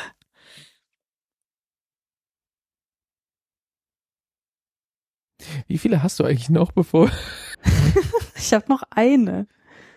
Okay. Oh Gott. Also ich, ich, Das ist- ich Ist, nee, warte mal, das ist ja. so eine, so eine Ostagentin. Hat die da nicht Aha. irgendwie eine blonde Perücke auf? Wie heißt denn die, die Salt gespielt hat? Angelina Jolie. Nee. So eine Perücke ist Atomic Blonde. Ja, es ist Atomic Blonde. Echt? Oh. Ja. Ah. oh nein, und ich rate hier wieder, das ist, da ist genau das passiert. Nein. ah. ja, sehr gut. Okay.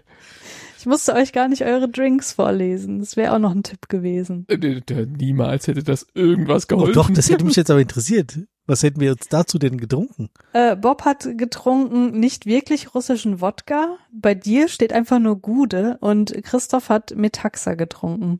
Gut ist ein Bier hier aus Frankfurt. Genau. Ach so, okay. Ja, herzlichen Glückwunsch. Äh, Ja, Herzlichen Glückwunsch. Gut geraten. durch die Blond, durch den Blond-Hinweis. Ja, manchmal ist es so einfach. Bin nicht sicher, ob Atomic Blonde, ob das die Berlin-Szene ist, die ich im Kopf hatte. Ich glaube nämlich nicht. Die Berlin-Szene, die ich im Kopf hatte, ist aus einem anderen Film. Wir hatten auch mal so ein, genau, wo, wo die irgendwie von, vor dem Hauptbahnhof sind und dann spritzt der eine dem anderen irgendwas ins Bein oder so. Das war Okay. die, die ich als erstes im Kopf hatte. Hm. Aber immerhin haben wir es geschafft und brauchten doch nicht alle Rezensionen. Oder ist die letzte so gut, dass wir die noch hören sollten? Nee, die ist nicht der Rede wert. Die hätte euch nur noch ein paar offensichtliche Tipps gegeben. Okay. Das macht schon Spaß, aber es ist auch ganz schön schwer. Meine Herren, ja. Äh, Christoph hat sich ja angemeldet, der ist ja todesmutig und Ja, ja, ja. springt rein. Hat sich wahrscheinlich auch schon äh, vier Wochen lang überlegt, wie heiß er ist. Ja, das hoffe ich doch. Ja. Das ist eine Voraussetzung. Jetzt wahrscheinlich, während er in seinen Kürbis reinguckt.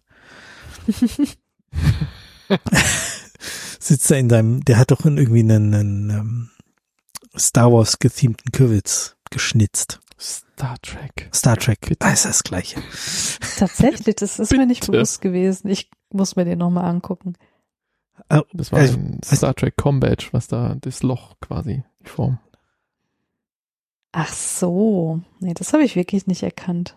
Ah ja, ja doch, jetzt, wenn man es weiß, sieht man es sofort. und okay, un, alles unten klar. ist doch so ein, hier so ein ähm, Katana so, von so eine den, Waffe von Ja. den, ja, ja.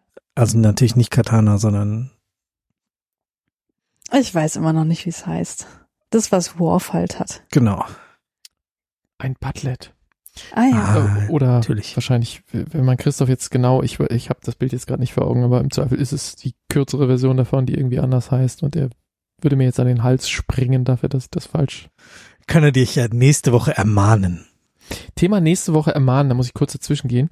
Ähm, letzte Woche war ja der Flo zu Gast Ja, und ähm, ihr habt ja lange mit ihm rumdiskutiert über Actionkomödien mit Arnold Schwarzenegger und ich wollte, ich, ich, ich habe das immer so, wenn ich, wenn ich im Urlaub bin und dann eure Gästefolgen höre, wo ich nicht dabei bin, dann gab's letztes Mal, glaube ich, mit dem äh, war das Daniel? Ich, ist auch egal, Ja. irgendeinem der Gäste, so eine so ein Moment, wo ich die ganze Zeit reinschreien wollte. äh, ich möchte bitte dem Gast recht geben und ihr beiden sitzt da und kapiert's nicht. Das war es wieder so. Last Action Hero ist großartig. Er ist vielleicht nicht besser als als als Demolition Man, aber er ist mindestens gut. Und und ihr wolltet ihr wolltet das bei Flo nicht gelten lassen. Und ich wollte die ganze Zeit reinrufen. Es ist so furchtbar, wenn man in der in dem eigenen Podcast mal nicht dabei ist und man kann nicht einfach, das sitzt man da irgendwo in sonst wo und möchte die Wand lässt anschlagen. sich die Sonne auf den Bauch scheiden und brüllt rum auf dem Campingplatz. Wollte das nur nochmal nachtragen. Last Action Hero, toller Film. Flo hat völlig recht. Ja, sehr gut, ja. Ich bin mir immer noch nicht sicher, ob ich ihn gesehen habe. Für mich ist es so ein, so ein Film von meinem Bruder, also den der irgendwie gesehen hat und ich entweder ihn nie gesehen habe dann danach oder ich habe ihn doch mal gesehen und wieder vergessen. Aber es ist, ist sein Film, ist nicht meiner. okay. Der Christoph, der übrigens gerade im Urlaub weilt, äh, sendet liebe Grüße und er beneidet uns, dass wir gerade die Wendeltreppe spielen durften. Oh. Ja. Hast du das jetzt live ihm gechattet oder wie, wie kommt das jetzt zustande? Ja, weil wir ihn nämlich nicht gefragt haben, was er denn für nächste Woche vorschlagen wird. Bevor wir jetzt in einer halben Stunde oder zwei Stunden, je nachdem, wie lange das hier noch dauert, äh, da stehen und sagen, äh, der Christoph ist nächste Woche dran, was möchte er denn? Habe ich gedacht, fragst ihn mal. Und da habe ich ihm erzählt, dass wir gerade Wendeltreppe spielen. Du Fuchs. Sehr schön. Kommen wir von einem Spiel zum nächsten.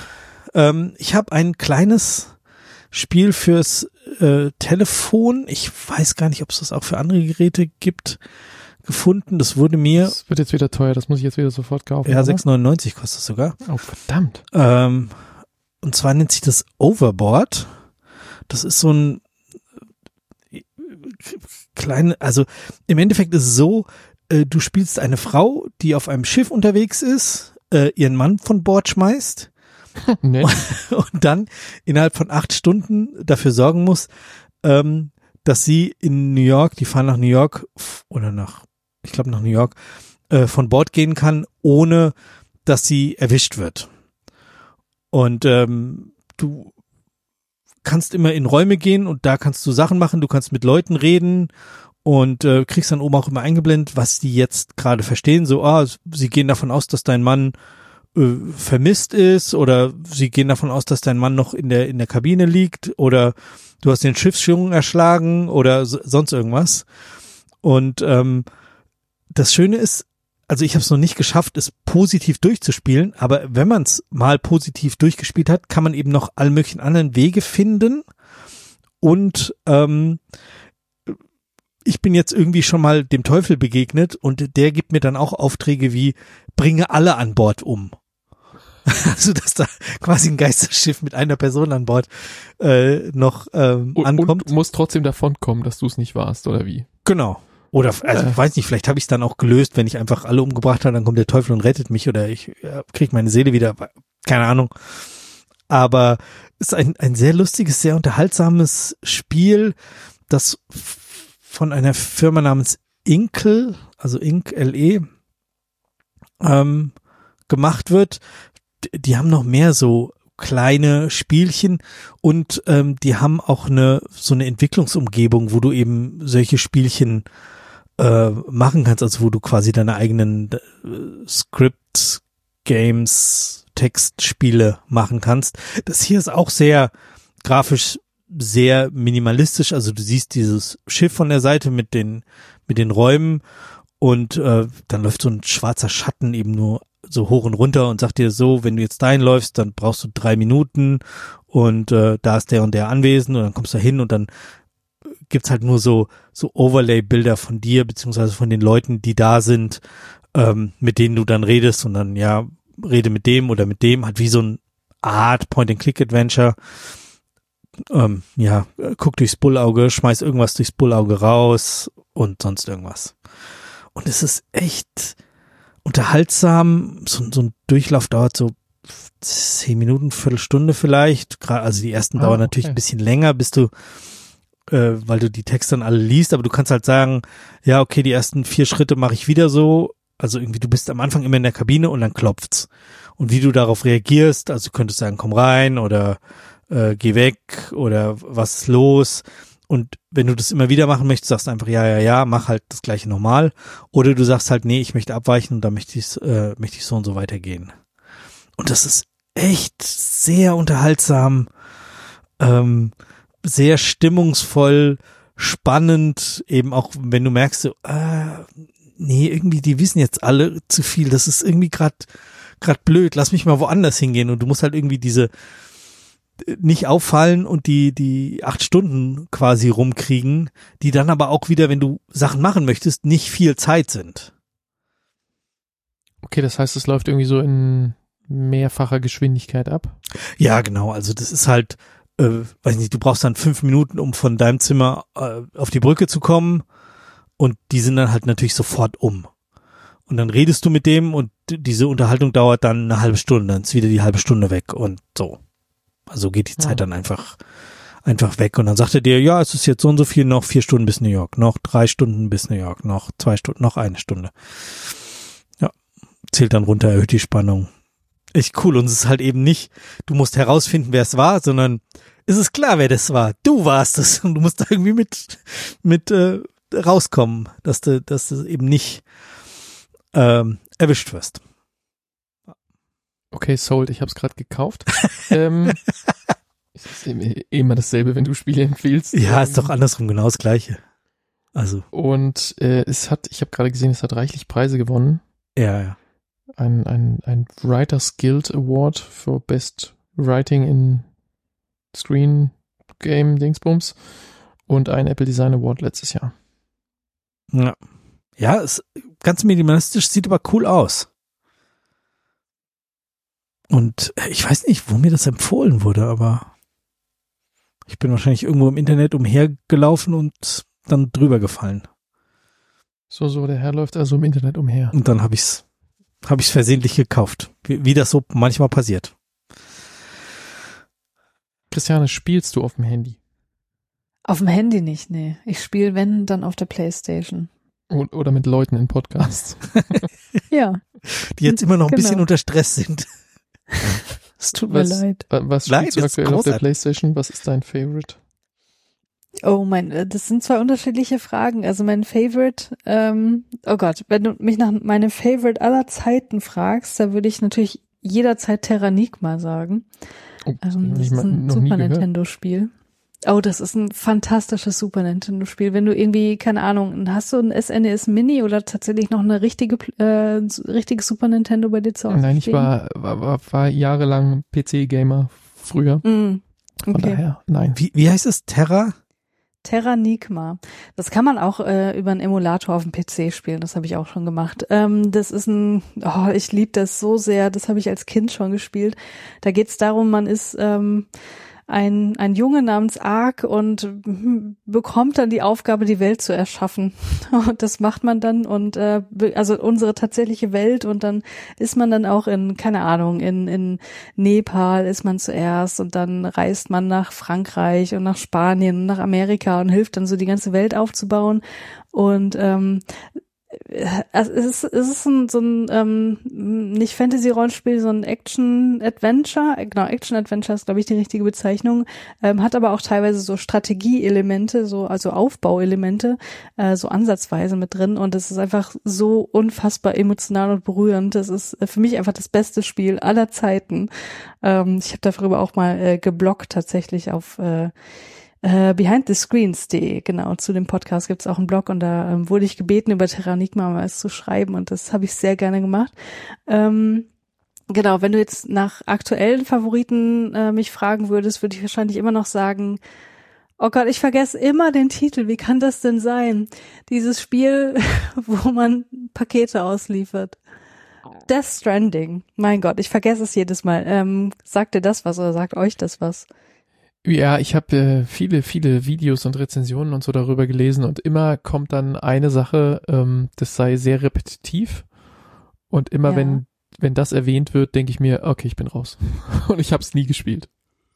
Es ist tatsächlich sehr repetitiv, das kann ich nicht anders sagen. Es ist auch sehr mühselig, weil es fühlt sich teilweise wirklich an als, also es fühlt sich lange Zeit an wie Arbeit, wirklich. Aber ähm, irgendwie hat es trotzdem seinen Reiz, weil du äh, tatsächlich ist es, es hat eine Parallele zu Terranigma, nämlich dass man da irgendwie hilft, die neue Welt aufzubauen. Oftmals ist das ein Thema, was mich nicht loslässt.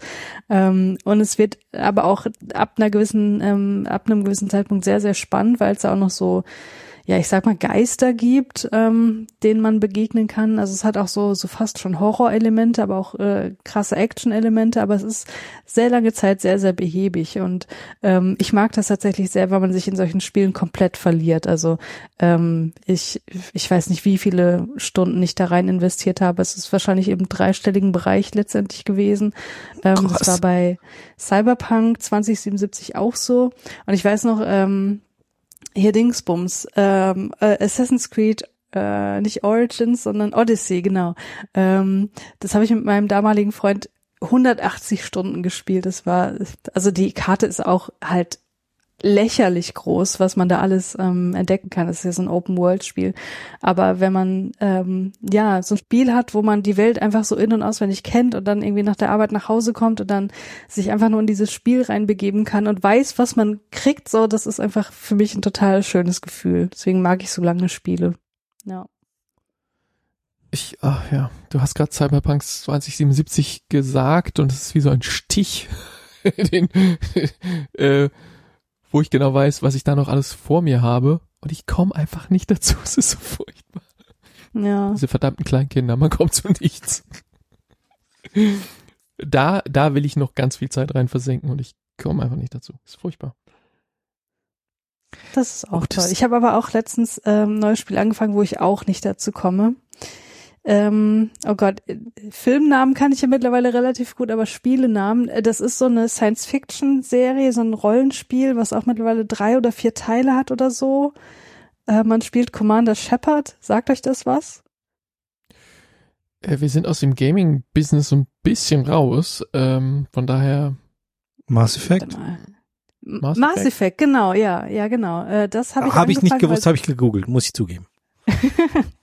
ähm, das war ja auch, oder das ist ja so eins der auch Meisterwerke im, im ähm, Rollenspielbereich, glaube ich, Science-Fiction-Bereich und deswegen wollte ich das unbedingt mal spielen, aber da komme ich auch echt nicht dazu. Da habe ich keine Ahnung, drei Stunden bisher gespielt oder so. Hm. Aber ja.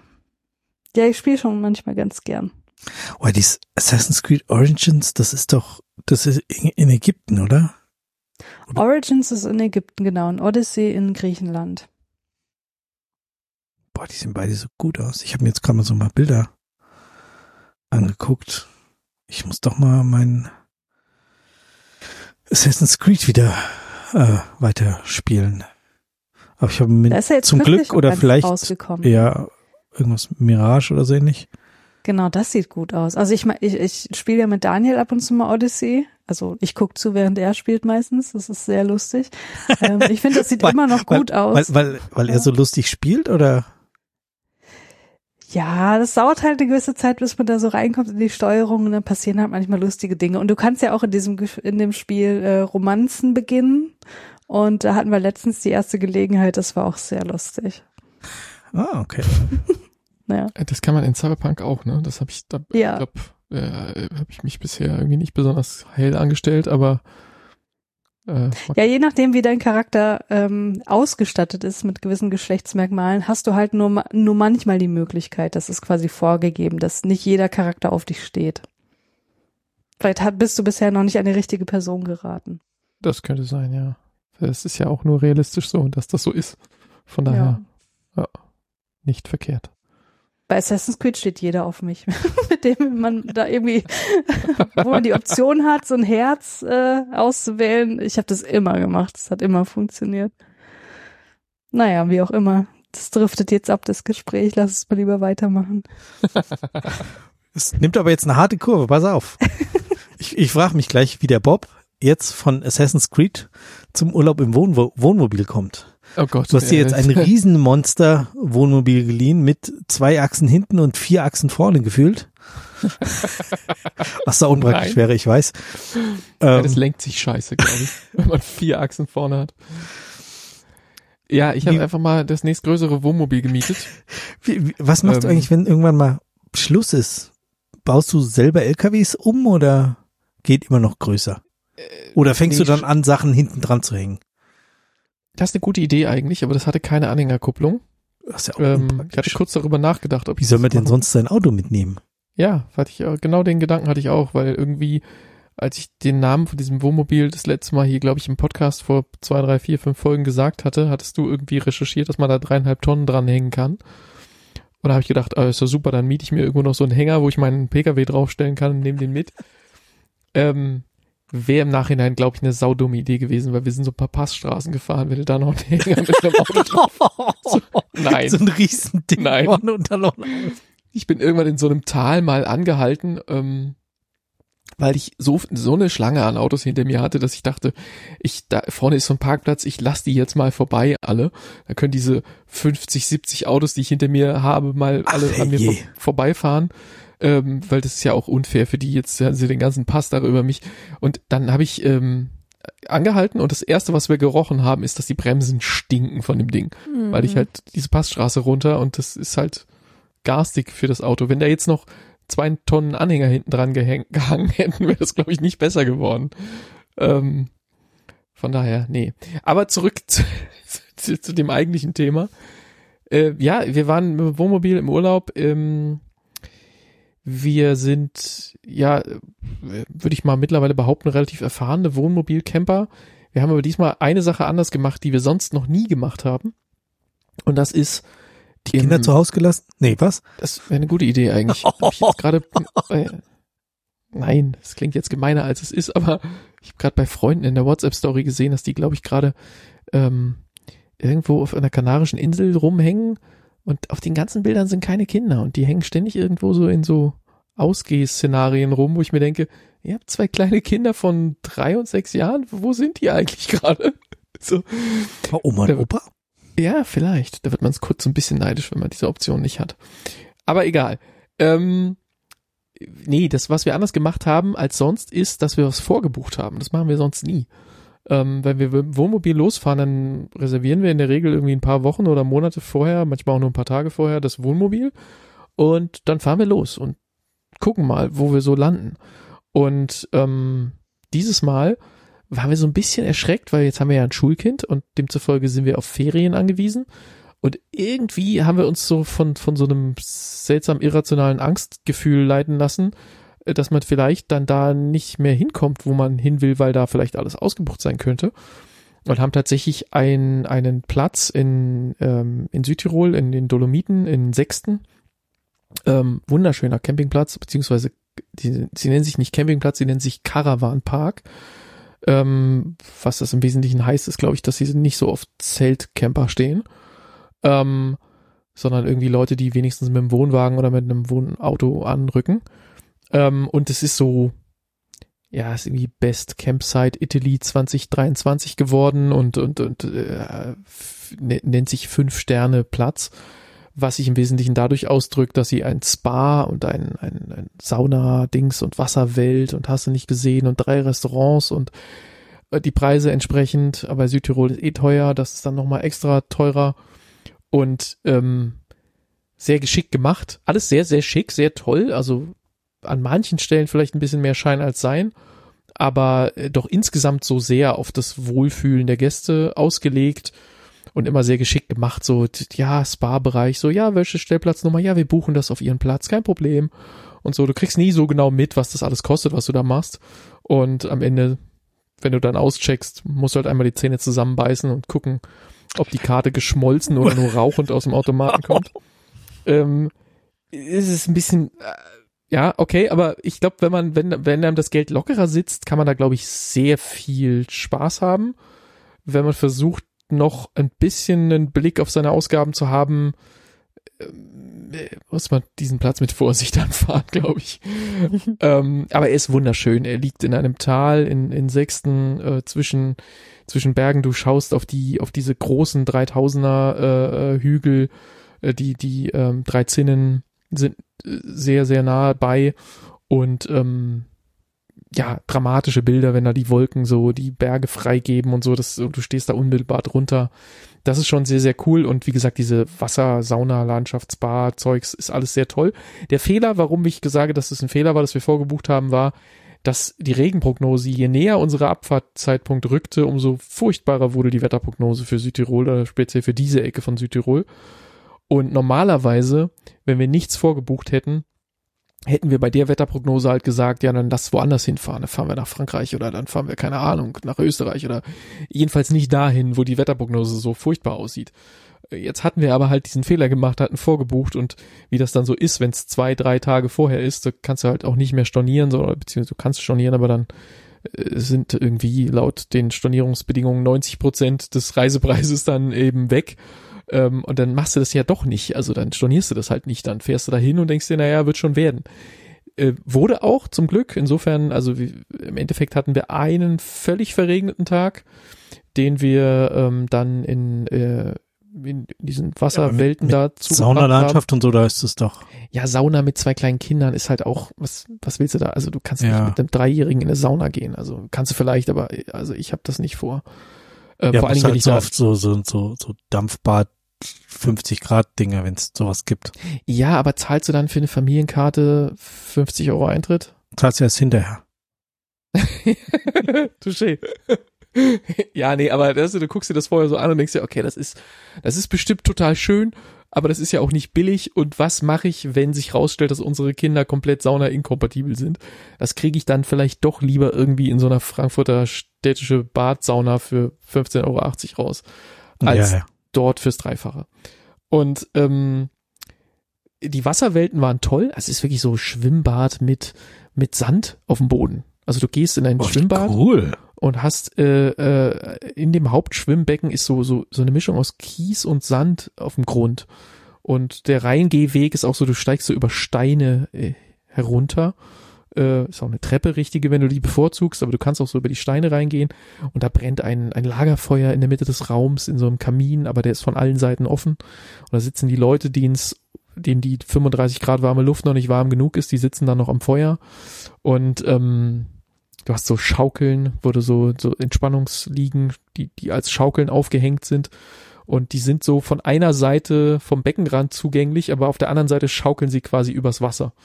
Und wenn du da dann drauf liegst, hast du das Gefühl, du schaukelst über dem Becken. Und äh, so einfach wirklich sehr, sehr tolle, sehr, sehr tolle Landschaft für, für Entspannung einfach. Auch ein toller Kinderbereich, Außenbecken, die geheizt sind mit, äh, wo es natürlich bei dem Wetter dann dampft und, und äh, äh, ja, du, du immer versuchst, die Schultern nicht aus dem Wasser gucken zu lassen, weil es dann kalt wird. Das ist dann Also so eh fies. Einfach, einfach sehr fantastisch, so von, von der Art, und da konnte man den Regentag sehr gut rumbringen. Ähm, als unsere vorgebuchten vier Nächte dann, wir waren ja etwas über eine Woche weg, ähm, die, die Ferien sind ja nur eine Woche lang, ähm, die beiden Wochenenden haben wir noch mitgenommen und den, den Freitag sind wir direkt nach der Schule losgefahren. Ähm, als die vier Nächte dann rum waren, äh, hat meine Frau dann zum Glück die richtige Entscheidung auch mit unterstützt. Also ich hatte, wir hatten am Anfang mal überlegt, ob wir nach an den Gardasee fahren sollten, hatten das dann eher verworfen, weil es halt nochmal 300 Kilometer weiter ist. Und, ähm, oder nicht ganz, aber von Sechsten aus sind es dann nochmal 300 Kilometer von, vom Start weg, wäre es vielleicht weniger gewesen. Aber wir wollten eigentlich nicht so weit in den Süden, weil wir nicht so viel Zeit mit Fahren vertrödeln wollten. Aber als das Wetter dann so, ja, okay, die anderen Tage waren nicht völlig verregnet, aber so richtig geil waren sie auch nicht. Ähm, und vor allen Dingen war es kalt. Es war schon irgendwie so eine Herbstreise, sehr deutlich. Und dann meinte sie so, ey, komm, das wird hier nicht besser jetzt mit dem Regentag. Äh, komm, lass uns doch zum Gardasee fahren. Weil der, der ursprüngliche Plan war, wir ziehen dann noch in Südtirol so ein bisschen rum. Vielleicht Bozen oder sowas oder nochmal Meran, was wir letztes Jahr gemacht haben, was uns sehr schön gefallen hat. Und dann war irgendwie so, komm, wir fahren doch zum Gardasee. Und dann, eigentlich hatte ich sie so eingeschätzt, dass sie da gar nicht so viel Bock hatte auf die weite Fahrt, aber plötzlich war sie dann doch dieser Meinung und dann habe ich mich da spontan äh, äh, dran gehängt und, und dann sind wir da runtergefahren und das war völlig richtig, das so zu machen. Weil plötzlich war T-Shirt-Wetter, ne? Also da am Gardasee läufst du halt Ende Oktober noch im T-Shirt rum und, oh, das ist Ähm, natürlich schön. So nochmal äh, ich war noch nochmal nie am Gardasee. Sonnentanken. War, war, war einer von euch schon mal am Gardasee? Nee. Nee. Also äh, ich, äh, mein, mein Vater schwärmte mir da ständig von vor und ich habe immer so gedacht, ja, es ist so Urlaub für schnöselige Porsche-Fahrer, die da irgendwie ihren, ihren, äh, ja, also mein Vater fährt keinen Porsche, Jetzt aber wirfst du deinen Vater gerade unter den Bus. Nee, also ich hatte das immer so abgespeichert, irgendwie so. Ich stellte mir das so von dem, was ich auf Google Maps gesehen habe, so enge kleine Straßen. So auf der einen Seite ist ein Berg, auf der anderen Seite ist ein See und dazwischen ist so ein so ein eng gestecktes Dorf und und alles ist irgendwie teure Hotels und und ähm, Strandpromenade mit Leuten, die irgendwie Camp David T-Shirts tragen. So, so war mein mein Bild in meinem Kopf. Und ähm, vielleicht gibt es Stellen an diesem See, die so sind. Das, ich war ja nur, nur in zwei Orten, nämlich äh, ganz im Norden, in Torbole und in Riva. Und die sind beide toll. Ähm, sehr coole Menschen hängen da rum, ähm, weil das ist so ein Segler- und Windsurfer-Mecker. Und alles ist voller Quicksilver und Rip-Curl-Läden und Surfer-Shops und so weiter und, und ähm, Menschen, die irgendwie entspannt aussehen, äh, sitzen in ihren Hoodies am, am, am Kieselstrand und gucken ihren Kumpels beim, beim äh, Wingfoilen zu oder so. Also ich fühlte mich da wohl, das war irgendwie so ein bisschen auf eine Art meine Crowd. Also jetzt, mir haben die Wellen gefehlt, so wie ich vom Atlantik gerne immer noch hab. Und natürlich keine Wellenreiter, sondern nur Windsurfer. Ähm, insofern nicht ganz meine Crowd, aber irgendwie doch so die, der Flair ist derselbe wie wie ähm, wie so ein Surferort am Atlantik. Und ähm, klar, dazwischen sind dann natürlich trotzdem Porsche-Fahrer und Ferrari-Fahrer und so weiter. Die gibt's da schon auch. Ähm, aber ich war positiv überrascht und äh, wie gesagt, Wetter schön, da stehst du da äh, an einem See, dessen gegenüberliegendes Ufer du nicht sehen kannst, weil der einfach nach Süden so unfassbar lang ist, dass er so dieselbe Wirkung auf dich hat wie ein Meer. Also du, du schaust und du siehst die andere Seite nicht. Und ähm, die Sonne scheint, da stehen Palmen und rechts und links von dieser, im Grunde ist das ja wie so eine Bucht, die Nordkante von dem See. Äh, also du so Halbkreis und du stehst halt so in der Mitte von dem Halbkreis und ähm, 80 Prozent von diesem Halbkreis oder 70 sind, sind, sind Strandpromenade von zwei Ortschaften und rechts und links stehen 1500 Meter hohe Berge, was halt dramatisch aussieht und, und wirklich toll ist so. Also every frame a painting, egal wo du hinguckst, es ist einfach schön und ähm, ja, Italien und italienische Restaurants und Essen und so. Also ich, ich kann das jetzt äh, total verstehen, warum alle Leute vom Gardasee schwärmen. Und ich verstehe nicht mehr so richtig, warum ich mich so lange gesperrt habe. Also man muss da auf jeden Fall mal hinfahren. Es ist einfach schön dort. Und Hm. ähm, ja, äh, mit einem mit einem dreiachsigen Wohnmobil mit fast neun Meter Länge nach Sechsten zu fahren, kann man machen, aber nicht, wenn man denkt, dass man irgendwie ein besonders tolles, großes Wohnmobil hat. Wenn du damit nach Sechsten fährst, bist du damit maximal Mittelklasse. Echt? Da fahren, da fahren halt Leute hin, die richtig Geld haben. Also, ähm, da ist das, das ist einfach Spielzeug, was ich da gemietet habe. Es ist wirklich einfach Spielzeug. Da, da stehen Wohnmobile, die kosten zwei Millionen Euro aufwärts. Und, äh, und du brauchst einen LKW-Führerschein, um einen 20-Tonner zu fahren. Äh, so, solche, hey, solche hey. Sachen kommen da. Und da ist nicht nur eins davon, da sind halt einfach zehn davon. Und ähm, Und am Gardasee war das auch so, oder? Nee, nee, nee, da war es sehr viel bodenständiger. Da gab's ähm, zwei oder drei Wohnmobile, die ähnlich groß oder größer waren als, als unseres und, und 50 völlig normale no- andere Wohnmobile. Ähm, ja, es ist auch übertrieben. Also ich muss jetzt sagen, ich würde, glaube ich, diese Klasse Wohnmobil, wir haben jetzt die letzten sechs Urlaube oder so, die wir mit gemieteten Wohnmobilen gemacht haben, habe ich halt einfach immer jedes Mal eine Kategorie weiter oben gemietet. Immer dann so weiter rauf. Und wir haben jedes Mal uns gefragt, wann kommt der Punkt, wo wir entweder denken, das ist jetzt absurd oder ähm, hier ist ideal, das ist unsere Größe, das würden wir toll finden, wenn, wenn wir sowas hätten. Klar, du kannst immer Sachen toll finden, die du dir nicht leisten kannst oder mindestens nicht leisten kannst zu kaufen, vielleicht leisten kannst zu mieten, aber nicht zu kaufen. Und da sind wir lange drüber hinaus. Also dieses Ding, was wir da jetzt hatten, das könnte ich mir nicht leisten zu kaufen. Far from it, ja. Das kostet 175.000 Euro oder sowas. Äh, Uh, Bin ich, bin ich weit von entfernt, mir sowas kannst du in manchen. Regionen ganze Häuser kaufen von. Ja, absolut. Also ist absurd. Aber mieten kannst du dir das halt mal für eine Woche, wenn du dir das zusammensparen möchtest. Und, ähm, und jetzt war auch wirklich der Punkt, wo wir, obwohl das ein Urlaub war, wo wir vorher nicht so genau wussten, was uns wettermäßig erwartet. Klar, wir wussten, es würde regnen, aber wir wussten auch, es würde vielleicht auch sonnige Abschnitte geben und wir würden vielleicht mal auf den Berg gehen. Da würde es vielleicht fast winterlich sein. Das heißt, du packst so ziemlich alles ein, was du so hast. Du packst für schönes Wetter, du packst für Scheißwetter, du packst für kaltes Wetter, du nimmst Fahrräder mit, du nimmst Spielzeug für die Kinder mit, du nimmst diesen, das und die komplette Küchenausstattung und für draußen sitzen und für drinnen sitzen und also eigentlich haben wir so ziemlich allen Rotz dabei gehabt. Für eine Woche, klar, man könnte jetzt noch für zwei Wochen packen und man könnte noch für Skifahren packen oder so. Also da geht immer mehr, aber wir hatten schon eigentlich eine Menge Scheiß dabei. Für eine Woche. Für, zwei Wochen machst du vielleicht noch mal mehr rein, aber für eine Woche hatten wir Aber so viel mehr ist das dann auch nicht mehr, oder? Also, Ja, gut. Ich will nur mal so grob das Bild zeichnen. Ja. Und wir hatten Eure Wohnung war nahezu leer. D- Das nicht, aber ich habe drei, nee, fast vier Stunden gebraucht, um das Ding wieder leer zu räumen. Alleine, weil meine Frau zu, in der Zeit die Kinder schlafen gelegt hat. Ähm, und, und dann, äh, als die damit fertig war, quasi in der Wohnung mit allem, was ich reingetragen habe, schon mal versucht hat, so ein bisschen Ordnung zu machen. Die haben wir heute noch nicht wieder. Es sieht immer noch aus wie Chaos hier. Ähm, aber ich habe einfach vier Stunden am Stück runtergelaufen, irgendwas geholt aus dem Wohnmobil, in den Keller gebracht, hochgebracht, in den Keller gebracht, hochgebracht, immer wieder vier Stunden am Stück. Ich war völlig durch am Ende dieser Aktion.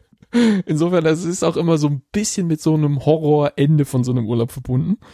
Vor allen Dingen, wenn man äh, keinen Hof hat, wo man so direkt gegenüber von seiner Wohnzimmertür irgendwie parken kann, sondern wie bei uns halt erstmal. Bei euch ist das dann auch echt immer noch ein Weg, gell? Also du kannst ja, Ja, trotzdem unten vor der Feuerwehreinfahrt oder also da irgendwo. Ja, ich kann, ich kann die Feuerwehrausfahrt oder den Feuerwehraufstellplatz, wie er offiziell heißt, zuparken. Ähm, was natürlich nicht erlaubt ist, aber das machen hier irgendwie alle. Ähm, Ja, du bist ja ständig Ab- am Fahrzeug. Also ja aber ich, so, ich du laufe da dann trotzdem vom Auto zur Tür mindestens mal so, ich weiß nicht, was sind das, 30 Meter? Stefan, du kennst Ja. den Weg? Ja. Oder sowas, vielleicht Sowas, 30, weiß. 35 Meter. Ja. Ähm, und dann halt fahre ich entweder mit dem Fahrstuhl rauf oder ich laufe den Keller runter und ähm, es ist schon, vor allen Dingen es hat geregnet, natürlich hat es geregnet in dem Moment, ist ja klar, ist- warum auch nicht.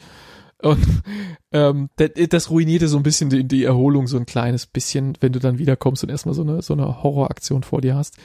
Klar, wenn du da mit das Problem kannst du zwar mit Geld nicht erschlagen, aber du kannst mit Geld ein bisschen einfacher machen, habe ich diesmal nicht getan, weil es eh schon alles teuer genug war. ähm, wenn du dir das Ding noch einen Tag länger mietest, so dass du das ein bisschen strecken kannst, ähm, vielleicht noch einen Tag länger Urlaub nimmst, dann, dann wird das wahrscheinlich einfacher. Wir haben das jetzt halt an dem Abend, wo wir zurückgekommen sind, durchgeprügelt. Ähm, dann das Ding noch sauber machen, damit es am nächsten Morgen Rückgabe fertig ist. Äh, das, das kann ich echt nicht empfehlen. Das war jetzt nicht die schlauste Idee. Ähm, aber was ich sagen wollte, wir, wir hatten, wir hatten jetzt einfach tatsächlich leere Schränke in diesem Wohnmobil. Wir hatten Klappen, die du aufgemacht hast, wo du sagst so, ja, hier ist entweder nicht voll oder hier ist einfach nichts. Und ihr hattet trotzdem, was du ja eben erzählt hast, eigentlich alles dabei. Eigentlich alles dabei, genau. Krass. Äh, ähm, und, und das ist jetzt so der Punkt, wo ich sage, okay, jetzt hat dieses, diese, diese Skala von ich miete einfach jedes Mal die nächstgrößere Klasse, die hat jetzt den Punkt erreicht, ähm, wo ich sagen würde, okay, das ist zu groß irgendwie. Also ähm, das, das Ding war so voll ausgestattet und hatte halt alle möglichen Dinge auch drin, die wir in den anderen Wohnmobilen noch nicht hatten, zum Beispiel einen Inverter. Also, dass du, ähm, dass du permanent 220 Volt auf den Steckdosen hast. Ähm, aus den Batterien dann halt, wenn, wenn, wenn du auf dem Campingplatz bist und draußen Außenstrom ansteckst, klar, dann kommt die 220 Volt aus dem, aus dem Campingplatzanschluss. Aber auch wenn du irgendwo auf dem Stellplatz stehst, wo du keinen Außenstromanschluss hast, dann kannst du den Inverter anmachen und kannst dir 220 Volt aus deinen Batterien erzeugen. Das heißt, so ein Ladegerät für deinen Laptop oder ein Ladegerät für irgendwie, keine Ahnung, irgendein, irgendein Kinderspielzeug oder was auch immer man so hat, die Tony-Box zum Beispiel. Kinder lieben ihre Tony-Boxen und die hat so einen 220 Volt Stecker. Wenn, wenn das Ding aufladen willst, musst du irgendwo eine Steckdose haben. Ähm, das braucht gar nicht so wahnsinnig viel Strom, aber es will halt eine 220 Volt Steckdose. Da geht nichts mit USB-C oder so. Und ähm, das, das, das kannst du jetzt alles machen und in die Richtung, es hatte eine Klimaanlage, die wir bei dem Wetter nicht gebraucht haben. Ähm, es hatte diese fantastische Wasserheizung, es hatte noch allen möglichen anderen Schnipp, Schnippes. Und das ist alles toll. Und das, viele von den Dingen würde ich auch sagen, so hatten die anderen Wohnmobile nicht und an einigen davon finde ich meinen Gefallen und die würde ich gerne, wo ich sage so, ja, das darf das nächste Wohnmobil gerne wieder haben, wenn ich was miete. Aber die Größe war jetzt einfach eins drüber. Also das, das war jetzt so groß, dass ich nicht mehr weiß, was ich mit den ganzen Schränken machen soll und dass ich da einfach auch Länge mit mir rumfahre, die ich nicht brauche. Wenn, wenn du von vorne nach hinten was sagen musst, rufst du fast an, anstatt zu rufen. Ja, nein, das nicht. Das ist natürlich, ja, aber, trittst du dir da auch immer noch auf die Füße und vor allen Dingen die Breite wird ja nicht mehr, ne? Also das ist immer noch 230 ein Thema, 230, wenn, wenn, wenn, genau, 233, 234 oder so war das breit. Und es ist immer noch dasselbe, wenn da jetzt jemand in der Küche steht und kocht und du willst in dem Augenblick von vorne nach hinten durchlaufen, dann stehst du dir gegenseitig im Weg. Das ist einfach so. Und wenn dann dein Sohn der Meinung ist, dass er mit den Playmobil-Autos äh, weder am Tisch noch hinten auf dem Bett spielt, sondern auf dem Boden, im Gang, dann, ja, dann steigst du permanent über ihn drüber und trittst permanent auf Playmobil-Figuren und so und das nervt, aber ähm, das würde vielleicht dann im Sommer anders sein, wenn er damit draußen auf der Wiese rumtut. Ja, das ist halt bei einem Herbsturlaub, wo die Wiese draußen Matsch ist, später halt im Wohnmobil im Gang. Und dann, das, das, egal wie lang das Wohnmobil ist, der Gang wird nicht breiter dadurch. Ja. Und ähm, so ein paar Sachen gehen halt auch nicht weg durch so äh, nächstgrößere Klasse mieten. Da musst du dann vielleicht völlig absurd werden, so ein Ding haben, was so ein Slideout an der Seite hat. Ja, so. gut, das ist ja dann- Da sind wir dann nicht mehr bei 140 Euro Tagespreis oder sowas, sondern bei, keine Ahnung, 500 oder 600 Euro Tagespreis. Das, ist dann, das kann ich mir beim besten Willen nicht leisten. Also da sind wir dann auch raus. Ja. Ähm, Äh, Christiane, campst du auch? Nein. Nein. okay, dann war das jetzt nicht dein Thema. Nö, aber ist, Aus, ist aus, schon aus okay. grundsätzlicher Abneigung oder, oder? Also äh, Camp mit dem Campingwagen habe ich noch nie, ähm, aber ich hasse halt Zelten. Ich will einfach nicht zelten, niemals mehr in meinem Leben. Da kann ich gut drauf verzichten. Ähm, aber mit so einem Wohnmobil könnte ich mir das durchaus vorstellen, aber da hat sich einfach bisher noch nicht die Gelegenheit ergeben. Hm? Weil du bist ja quasi in einem Boot mit dem Stefan, der ja auch das, äh, äh, oder? Würdest du das? Ja, Ablehnen, zumindest diese vor, Einordnung? vor, vor drei Jahren auf jeden Fall, 100 Prozent auch. Da hätte ich gedacht, so, oh, Wohnmobil, nee, pf, eigentlich eher nicht. Also, oder Wohnwagen oder so, oh, möchte ich nicht. Ja, und dieses Jahr war ich zweimal Zelten und zweimal äh, Wohnen, einmal, also einmal Wohnmobil, einmal Wohnwagen, aber fahren, ähm, man, man kann sich dran gewöhnen, aber, Aber es, es ähm, aber Zelten. firmiert, es firmiert beides unter dem Wort Camping, aber es Ja. hat eigentlich nicht so viel miteinander zu tun, oder? Nee, also Wohn, Wohnmobil, Wohnwagen ist halt schon wesentlich angenehmer. Du hast halt, also das, das, wa- was es für mich halt schlägt, ist, dass du nachts einfach ein Klo dabei hast, wo du mit Hm. trockenen Füßen und nicht irgendwie über so einen, so einen regnerischen Platz oder sonst irgendwas laufen müssen, sondern ja, du gehst darüber, du hast es und ähm, Aber das ist ja auch nur, weil du in, wie, wie hast du es letzte oder vorletzte Folge gesagt, in einem Alter bist, wo du nachts mal raus musst. ähm, mal, ich zitiere nur. ich bin, ich bin noch nicht, genau, ich bin noch nicht in dem Alter, wo ich dreimal nachts rausgehe, um einmal zu pieseln.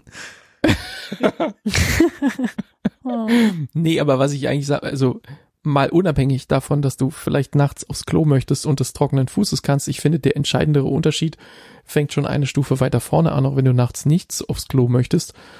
Ähm, du hast eine, im Zweifel deine Bettdecke von zu Hause, dein Kopfkissen von zu Hause und du schläfst auf einer halbwegs brauchbaren Matratze. Und also Ja, nicht nur halbwegs brauchbar. Also was wir im Wohnwagen äh, für eine Matratze hatten, die war so gut. Wir haben uns schon überlegt, wie wir die nach Hause kriegen. Also Genau.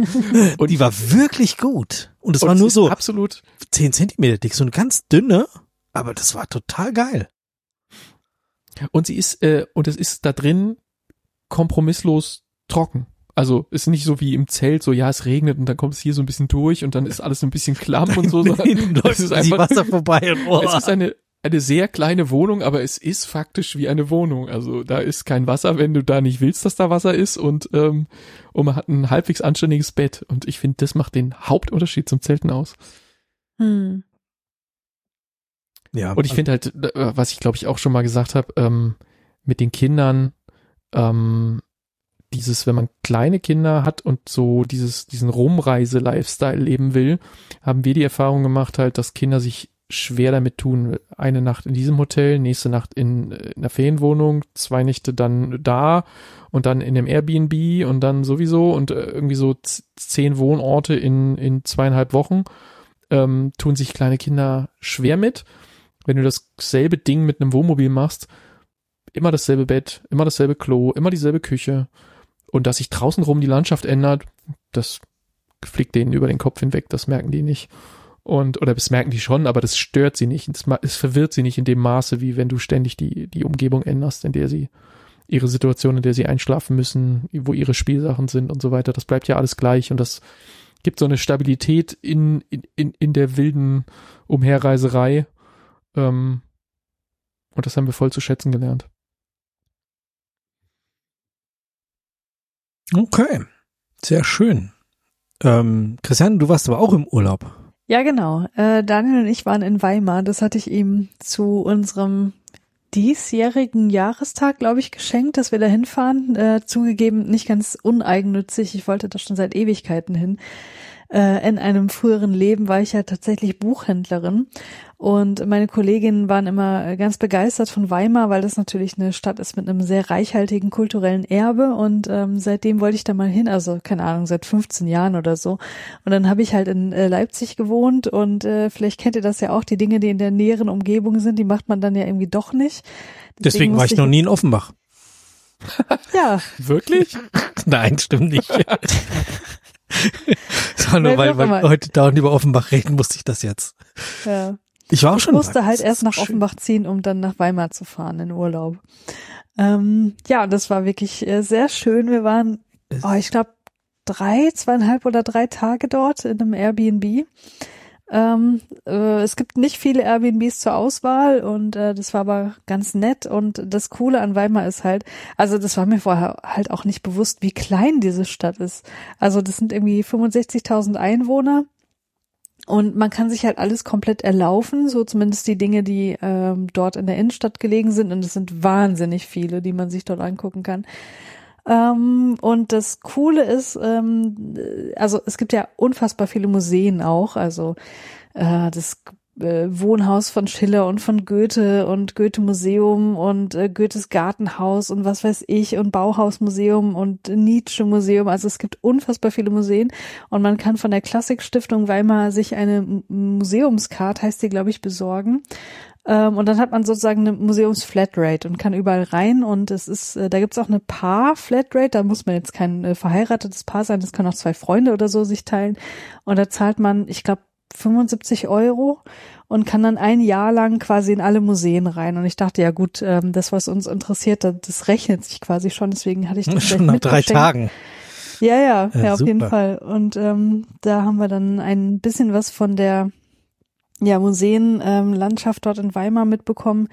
Und das war wirklich sehr schön. Wir haben in den drei Tagen nicht mal äh, ansatzweise das geschafft, was wir uns vorgenommen hatten, aber haben auch gleich geplant, dass wir dann nochmal ähm, dorthin fahren wollen nächstes Jahr, um dann auch ähm, den Rest äh, Buchenwald noch mitzunehmen. Ah, ja. Ja. Diese, diese Menge an Goethe, ähm, äh, wie soll ich sagen, Dingen, ja. die man dort anschauen kann. Es wirkte schon fast, als sei es so eine Art Running Gag oder ironisch gemeint oder so, weil äh, Daniel hat so viele Bilder auf Instagram in seinen Stories gepostet ja. und auf jedem war irgendwie Goethe dies, Goethe das, Goethe Gesicht, irgendwie der Goethe Kaffee im Goethe Kaffee, auf ja, der ja. Goethe Speisekarte und so weiter. Irgendwann dachte ich, der verarscht mich doch jetzt nur noch. Das ist doch alles nur noch Goethe Bilder, um mich zu trollen, also um, um die Zuschauer zu trollen, so. Also wirklich ja, beeindruckend. schon, ja. Aber ich meine, die haben da halt auch einen absoluten Goethe-Fetisch, ne? Und das kann man halt auch irgendwie verstehen, weil ich meine, der hat da halt einen Großteil seiner Zeit verbracht, seiner Lebenszeit und wahrscheinlich die wichtigsten Werke der deutschen Literaturgeschichte geschaffen oder so. Äh, ich, ich bin da auch nicht mehr so firm, wie ich das mal war. Aber ja, äh, du, du kannst da keine zwei Meter machen, ohne irgendwie über Goethe zu stoßen. Das ist schon, das ist schon lächerlich, ja. Ja. Ich bin dann am, am Gardasee in, in Torbole äh, auf dem Goethe-Platz gewesen, wo er, wo er wahrscheinlich irgendwie mal sein damaliges Airbnb gebucht hatte, um da irgendeinen schlauen Satz aufzuschreiben. Und ja. ich war sofort in diese, in, in diese endlose Serie von, von Goethe-Bildern vom Daniel zurückversetzt und dachte, oh Gott, er verfolgt mich hierher. Ja. Ja, ich habe auch danach erst festgestellt, dass Goethe auch eine Verbindung zu Offenbach hat, denn äh, eine oh. seiner Verlobten, ich kann, offenbar hatte er mehrere und äh, eine auf jeden Fall kam von hier und es gibt hier auch noch so ein Ah, da müssen wir auch mal hin. Das ist irgendwie, äh, keine Ahnung, in einem äh, Stadtteil von Offenbach, wo ich noch nicht war, da gibt's halt so ein Schlösschen, wo die Angebetete gewohnt hat und äh, ähm, das steht auch sehr schön im Wikipedia-Artikel dazu, dass Goethe hier auch gelustwandelt hat in Offenbach. Ja. Welcher Stadtteil ist das? Weiß ich nicht. Ich, ich kenne mich noch nicht so aus. Ich, ich weiß nicht mal, ob ich Nordend oder Westend bin. Eins von beiden. Okay. Ähm, Die Lilly war das. Ich hatte gerade ja, genau, richtig. Ja, ja, ja. Ja, aber was uns wirklich beide erschüttert hat, ist, die äh, Kneipen- oder Barkultur in Weimar, weil wir dachten, ja gut, jetzt sind wir in, irgendwie in einer neuen Stadt, ähm, dann lass uns doch mal irgendwie schick Cocktails trinken gehen. Und äh, das, was Google Maps da so an Möglichkeiten rausgespuckt hat, das war schon irgendwie sehr ernüchternd, möchte ich sagen. Ähm, ich weiß ja nicht, wie euch das geht, ihr seid ja noch viel versierter als ich, aber wenn ich irgendwie eine Kneipe sehe, die hat meinetwegen auch eine 4,5, das heißt ja nicht immer was, aber dann wird beworben, äh, diese Kneipe mit einem Bild, wo im Hintergrund nur so ein Neonlicht ist, so pink-lila und im Vordergrund steht so ein, so ein Glas, was man nutzt für Long Island Iced Tea, so ein geschwungenes oder für, keine Ahnung, so, so Sahne-Cocktails, ihr wisst, was ich meine. Mhm. Oh ja. Ähm, und keine Ahnung, dann steckt da vielleicht sogar noch so ein Schirmchen drin, da bin ich schon komplett raus einfach. Mhm. Ähm, ja, und so auf diesem Niveau bewegte sich das halt größtenteils. Das, das war schon wirklich sehr enttäuschend, so dass wir dann letztlich ähm, ein schickes, eine schicke, schicke Cocktailbar aufgesucht haben. Es war eine Hotelbar. Ähm, ich weiß jetzt schon nicht mehr welches Hotel und das war dann tatsächlich ganz nett. Aber ansonsten war es wirklich extrem enttäuschend. Das Schlimmste war ein Irish Pub, wo wir waren. Einfach nur, weil wir Zeit rumbringen mussten, weil es hat auch geregnet an dem Abend und wir wollten halt nicht irgendwie schon um 18 Uhr in diese Hotelbar oder so und haben halt irgendwas zum Überbrücken gesucht und das war es war einfach super deprimierend, weil ähm, wir waren zeitweise die einzigen Gäste dort und haben uns äh, sehr unwillkommen gefühlt, was offenbar auch nicht so allein unsere Erfahrung war. Das hat sich dann auch äh, in den Bewertungen gespiegelt. Aber ähm, ja, wie auch immer, an der Kneipen-Barkultur muss Weimar wirklich noch arbeiten. Das geht so nicht. Vermutlich Schade. gibt es in all diesen Städten irgendwie so, ich sag mal, den Geheimtipp, wo man hingeht, Mhm. wenn man, wenn man so Bar-Kulturaffin ist. Da haben wir Mhm. halt so ein bisschen den unfairen Vorteil, äh, dass wir in so einer, äh, dadurch, dass wir in dieser Cocktailszene ja mal relativ tief drin steckten, Mhm. äh, in entsprechenden WhatsApp-Gruppen sind. Und das ist, glaube ich, also Stefan hat es bestimmt auch schon gemacht, ich habe es auf jeden Fall schon gemacht, äh, wenn man irgendwo hinfährt, dann einfach diese WhatsApp-Gruppe, so die Schwarmintelligenz anzapfen, da sind so, was weiß ich, 40, 50 Leute drin oder vielleicht, keine Ahnung, ich weiß die aktuelle Zahl nicht. Ähm, und dann ist so dieses, hier, Weimar, wo muss ich hin? Und dann, äh, dann findet sich immer irgendjemand, der da irgendwie kürzlich war oder mal einen kennt, der einen kennt oder irgendwie einen Barkeeper an der Hand hat, der da mal gearbeitet hat und der dir dann sagen kann, äh, wo man nach Feierabend die besten Drinks bekommen hat damals und dann dir, dich irgendwie in die richtige Richtung stößt. Das ist Mhm. natürlich unfair advantage, weil das kannst du jetzt so ohne weiteres nicht rekreieren. Außer du Ja. schreibst uns und wir fragen für dich. Das könnten wir natürlich arrangieren. Aber ja, ihr könnt mal für, für Erfurt fragen.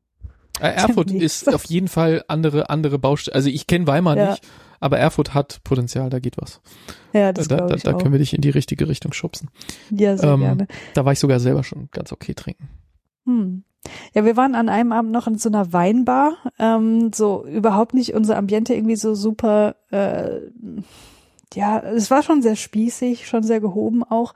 Und ich dachte so, ja, okay, ähm, ich habe mir jetzt durch die geile App Vivino auch so ein bisschen Weinlingo angeeignet und dachte, ich wende das jetzt mal an. Und es ist Hm. tatsächlich ein bisschen nach hinten losgegangen. Also beim ersten Glas ähm, hat er mir noch gefolgt und so. Ich habe gesagt, so, ja, ich, ich trinke halt gern äh, was mit viel Säure und so. Mineralisch ist nicht so meins und so. Da hat er mir auch was gebracht, was mir wirklich äh, gut geschmeckt hat. Das war so äh, fast so wie Federweißer noch, also so auch so ein bisschen trüb und so. Und dann dachte ich, ja, okay, jetzt hätte ich aber gerne noch irgendwie was, was ein bisschen prickelt. So, ich habe gesagt, so ja, irgendwie was ein bisschen prickelt, aber ich meine natürlich jetzt kein Schaumwein und so. Und dann meinte er, ja, also so, dafür ist ja jetzt überhaupt nicht die Saison und ähm, er kann mir da was bringen, aber das prickelt jetzt auch nicht so richtig. Und da dachte ich, scheiße, jetzt bin ich aufgefallen ähm, und habe mich hier ins Fettnäpfchen gesetzt, aber das war mir dann auch egal. Oder ist er aufgefallen? Ja, ich habe mir das natürlich auch nicht nehmen lassen, dann äh, das, was er mir gebracht hat, zu kommentieren mit, ja, das prickelt doch. Also Und es prickelt schon- doch. das war schon ein bisschen lustig, ja. Sehr gut. Ja, also Aber Weimar, Weimar- ist, ist zu empfehlen. Für, für kulturinteressierte Menschen definitiv. Genau, und dann abends beim Saufen vielleicht einfach Bier bestellen und dann passt das. Oder, Mhm. oder mit dem Ja. Wein-Nerd abgehen. Ja, oder?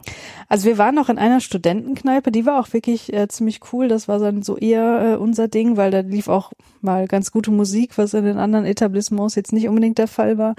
Ähm, ja, aber das war auch tatsächlich so ein Geheimtipp. Das ähm, Daniel und ich waren vor ein paar Monaten, ähm, das war so das letzte in Leipzig, was ich noch irgendwie gemacht habe, auf einem Konzert von Martin Kohlstedt. Das ist so ein ähm, äh, Neoklassik-Pianist, der macht so klassische Musik äh, verbunden mit elektronischen Beats und der kommt aus Weimar und äh, da ist er auf irgendeinen Blogartikel gestoßen, wo der dann diese Studentenkneipe empfohlen hat und dann sind wir da hingegangen und das war tatsächlich auch ganz nett. Ja. Salon Konetsny hieß das, falls es irgendwen interessiert.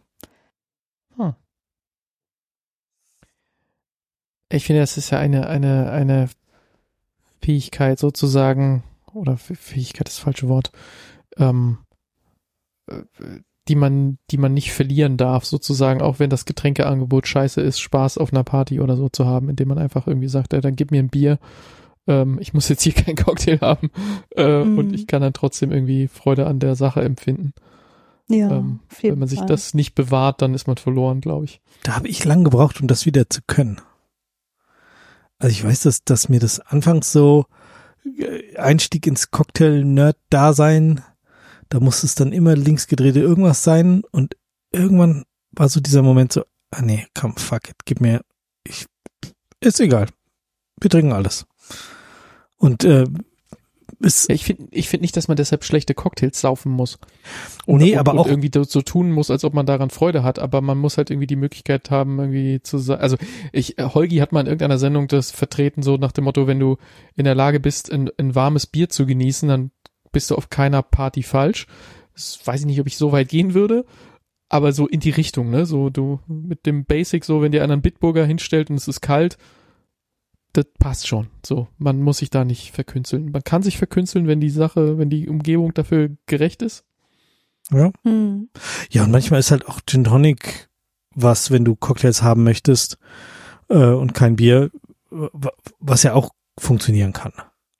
Ist natürlich immer so ein vernichtendes Urteil, wenn du dann so mit Leuten weggehst, die, ähm, die wissen irgendwie aus woher auch immer, dass du so ein Cocktail-Nerd bist. Und dann Dann trinkst du Gin Tonic. bist du mit denen, bist du mit denen unterwegs und gehst irgendwo hin und die haben vielleicht das Restaurant oder die Bar oder was auch immer vorgeschlagen und dann landest du dort und äh, alle blättern in der Karte und ah, ja, was nehme ich denn, was nehme ich denn? Und dann hast du schon das Gefühl so, hier Robert, was, was soll ich denn jetzt hier bestellen? Was bestellst du denn? Und dann so, ich nehme Bier. Und es ist so wie, als, als hättest du den Laden vernichtet in dem Augenblick. So, so, ja, warum nimmst du denn jetzt ein Bier? Ja, ähm, ich möchte jetzt halt Bier trinken. So, weil, weil die Karte mich nicht anmacht. Aber ja, okay. Äh, Man will das ja dann auch nicht gar nicht so weiter thematisieren, aber man kommt da manchmal auch nicht drum rum, weil man dazu dann aufgefordert wird. Hm. Ja, aber okay. Ja.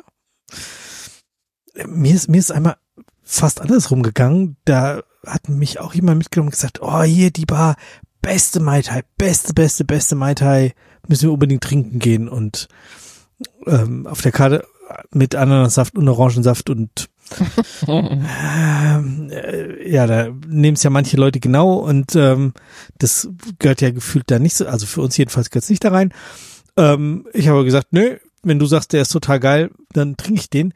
Und an dem Tag hatten sie den irgendwie schon eher so gemacht, wie wir den trinken. Also äh, ohne viel Säfte und so. Und der, mit dem ich da war, hat gemeint so, oh nee, oh sorry, tut mir, der schmeckt ja echt fies heute. Das ist ja gar nicht. Und ich habe gemeint so, nee. Also ich finde, Mai Tai könnte schon so sein. Und das heißt, er war enttäuscht, weil er mir vermeintlich, und ich fand ihn eigentlich ganz gut und war begeistert. Aber dass das am Ende so läuft, da kann sich ja echt nicht drauf verlassen. Nee, nee. Ja, aber gut. Man, ja, So, am Ende, in alle Richtungen gehen. am, am Ende landen wir immer noch, äh, landen wir wie immer beim Saufen. Hast du deine der Flasche schon leer, Cristiano, oder geht noch? Äh, me- meine Flasche. Äh, du meinst die Ginflasche? Ja. die, äh, nein, die ist noch nicht leer. Aber ich trinke jetzt auch nichts mehr, weil ich muss morgen früh raus. Oh. Okay, der, der Robert hat noch ein kurzes, vielleicht kurze Robert, Sache. bin ich dran? Ja. Ich brauche gerade den dritten Drink, Entschuldigung. Ups. Ähm, du hast gesagt, du hast ein neues Spielzeug, was du uns jetzt noch vorstellen wolltest, kurz oder lang, ich weiß nicht. Nee, kurz. Kauf ich ähm, was? Ich, ich, nee, du kaufst nichts, du hast schon. Okay. Ich habe ja neulich deine Armbanduhr mal anprobiert, als wir zusammen in der Sneak waren. Und äh, das war ja im Grunde das Vorspiel dazu, dass ich mal eine neue Uhr brauche, weil meine hat ja äh, das Display zersmashed gehabt und musste über kurz oder lang ersetzt werden. Und ja, jetzt bin ich dann doch schwach geworden und habe mir die Apple Watch gekauft. Welche hast du denn Äh, gekauft? Die Ultra 2 ist es geworden. Wow. Äh, Sie ist groß, sie ist wirklich groß, aber ich finde, sie geht an meinem Arm. Ich habe halt sehr, eigentlich so von der optischen Wirkung her recht dünne Arme, aber sehr große Hände. Und ähm, es funktioniert. Und ja, schönes Spielzeug heute Mittag gekommen. Ähm, ausgepackt, eingerichtet, erstmal in irgendeine Falle gelaufen, weil ich Screen Time aktiviert hatte. Auf dem Handy konnte ich nicht ähm, konnte ich der Uhr keinen Passcode geben. Und wenn du ihr keinen Passcode gibst, kannst du dein Apple Pay auf der Uhr nicht aktivieren. Wie das zusammenhängt, also, dass man Passcode für Apple Pay braucht, den Teil verstehe ich. Aber wieso Screentime mich daran hindert, der Uhr einen Passcode zu geben, den Teil verstehe ich nicht. Und du musst halt echt mal Apple-Foren querlesen, um das rauszufinden. Aber irgendwann habe ich das dann rausgekriegt und ähm, jetzt ist sie soweit eingerichtet. Und jetzt habe ich halt diese ganzen tollen Sachen so irgendwie, was ist wahrscheinlich schon seit vielen Generationen. Ich komme von der Series 3, also aktuell ist die 9. Da liegen ein paar Generationen dazwischen. ähm, die, die ich ausgelassen habe. Äh, Das sind jetzt also ganz viele Features auf einmal, die ich jetzt bekomme, die nicht alle nur von der Ultra 2 kommen. Ähm, oh, so Always On Display zum Beispiel und, und äh, ja, überhaupt 1000 Watch Faces, die meine alte Uhr nicht mehr unterstützt hat. Und viel Spiel, Rumspielpotenzial und ich gucke jetzt wieder sehr viel öfter auf die Uhr und ähm, ich konnte jetzt die ganze letzten Wochen, die ich mit der zersmashten, mit dem zersmashten Display rumgelaufen bin, konnte ich keine Workouts mehr machen, äh, weil ich sie nicht mehr gestoppt bekommen habe. Weil an der Stelle, wo der Stoppknopf von dem Workout ist, da war mein Display zerbrochen und ich konnte nicht Stopp drücken. Das heißt, die Workouts liefen immer endlos, solange bis die Batterie von der Uhr dann leer war, was sie natürlich dann sehr viel schneller wird, wenn du die ganze Zeit Workout machst, weil dann läuft Und ja wie die ganze trainiert Zeit du, du bist, wenn du die ganze Zeit Workout machst. ja, aber es ist halt so. alles Bullshit, die Daten, die du da erhebst und, und das Ding macht die ganze Zeit Heartrate Monitoring und, und, und zieht sich die Batterie halt in No Time leer. Und ähm, insofern habe ich dann auch irgendwann keine Workouts mehr gestartet, obwohl ich vielleicht irgendwas gemacht habe, was ich gerne getrackt hätte.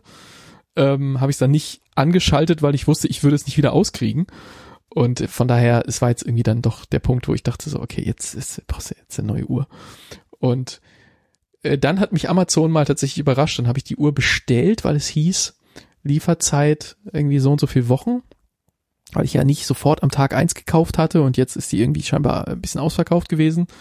Und dann hatte ich sie bestellt, weil es hieß, Lieferzeit 15. November. Und dann bin ich in Urlaub gefahren und dann hieß es plötzlich 30. Oktober, also gestern, Montag. Und dann dachte ich, ja, cool, das ist ja super. Ein Tag nachdem ich aus dem Urlaub zurück bin, kommt dann meine neue Uhr. Prima. 15 Tage vor dem erwarteten Liefertermin. Wunderbar. Äh, freut man sich. Zwei weitere Tage Urlaub gehen dahin. Ähm, ja, Versand oder beziehungsweise Versand wird vorbereitet. Lieferung morgen. Und ich so, äh, nein, bin ich nicht zu Hause. Und äh, das Mist. Produkt, Produkt ist zu wertvoll, um in irgendeine Packstation oder so geleitet zu werden und äh, muss unbedingt persönlich entgegengenommen werden. Und von daher, ja, blöd. Und da war dann halt auch klar, mit auch zwei oder drei Zustellversuchen, ich wäre nicht zurück, bis das dann kommen würde. Und dann musste ich dann auf den Bestellung stornieren Knopf drücken und dann ähm, habe ich sie dann kurz vor Ende des Urlaubs nochmal neu bestellt und ähm, nachdem ich die erste Bestellung storniert habe und heute ist sie dann tatsächlich gekommen.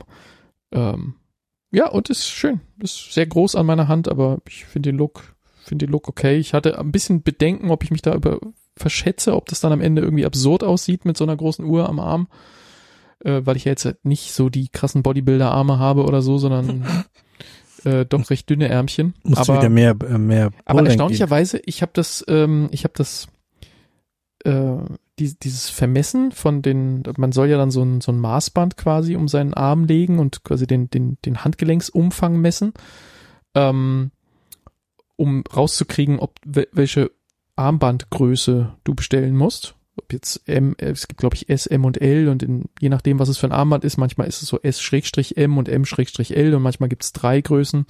Manchmal gibt es One Size Fits All, weiß ich nicht. Aber ähm, bei der hier gab es jetzt, glaube ich, zwei Varianten oder drei. Drei Varianten. Und ähm, meine Größe fällt tatsächlich in die große Kategorie. Obwohl meine Ärmchen wirklich dünn sind. Ich verstehe das nicht, aber es ist so. Und ähm, es ist jetzt die L und die passt auch. Also es ist, äh, es ist weird.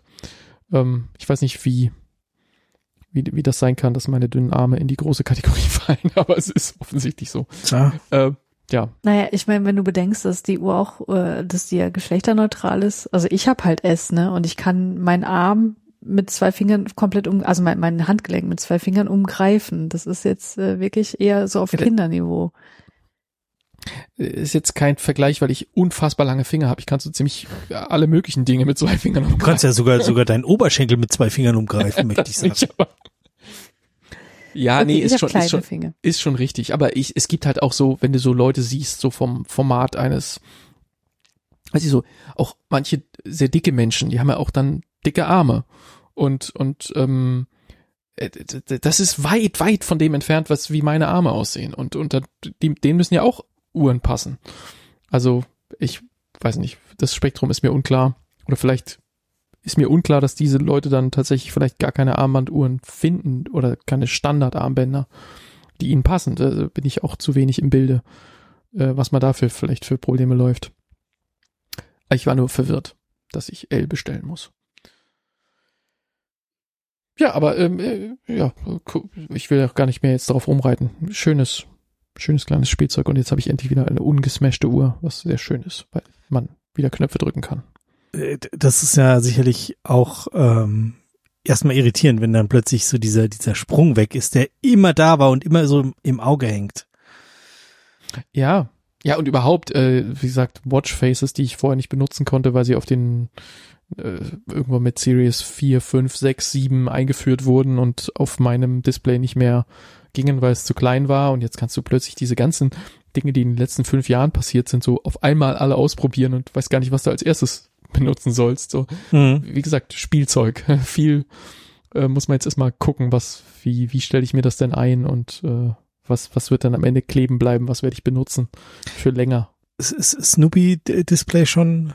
Snoopy Display schon gemacht, meine Kinder schon, äh, die kennen das, wissen nicht, wer Snoopy ist und haben da keine Beziehung zu, aber dass da ein Hund und ein Vogel auf der Uhr irgendeinen Quatsch machen, das haben sie schon entdeckt und finden sie auch vom Konzept her nicht verkehrt.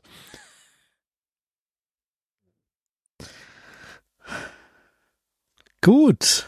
Neues Spielzeug für dich. Eine abschließende Kapitelmarke haben wir noch.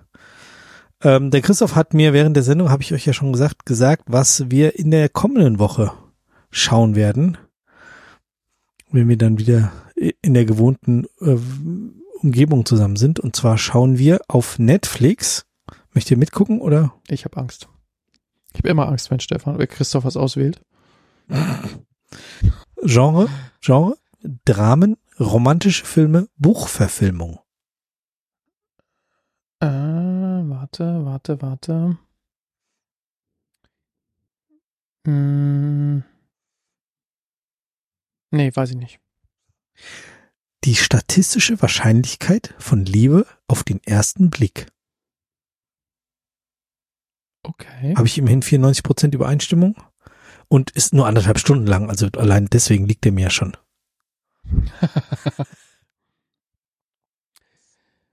Oh, die statistische Wahrscheinlichkeit, äh, ja, 69% Übereinstimmung. Uff. Hm. Ich, sonst haben wir fast immer dieselben Prozentzahlen Ja. da stehen. Ne? Ja. Jetzt haben wir so einen, so einen krassen Ja, bei so, bei so Romantikgedönse. Hm, zwei Fremde verlieren sich nach ihrem Kennenlernen auf einem Flug nach London aus den Augen. Ein Wiedersehen erscheint unwahrscheinlich, doch die Liebe trotzt allen Widrigkeiten. Na, Große Gefühle, herzergreifend, emotional. also wenn das nicht was für uns ist. ja, offensichtlich mehr für dich als für mich, wenn man Netflix Glauben schenken kann. Aber wir werden es erfahren und nächste Woche hier besprechen. Christiane, du hast ihn nicht zufällig schon gesehen. Nee, ich gucke mir gerade äh, die Beschreibung an. Ich glaube, ich will den auch nicht sehen, ehrlich gesagt. Ich bin da bei dir. Obwohl aber ich was soll 93 ich? Prozent Übereinstimmung habe. Oh, kennt man da irgendwen von diesen Schauspielern? Ja, das frage ich mich auch gerade.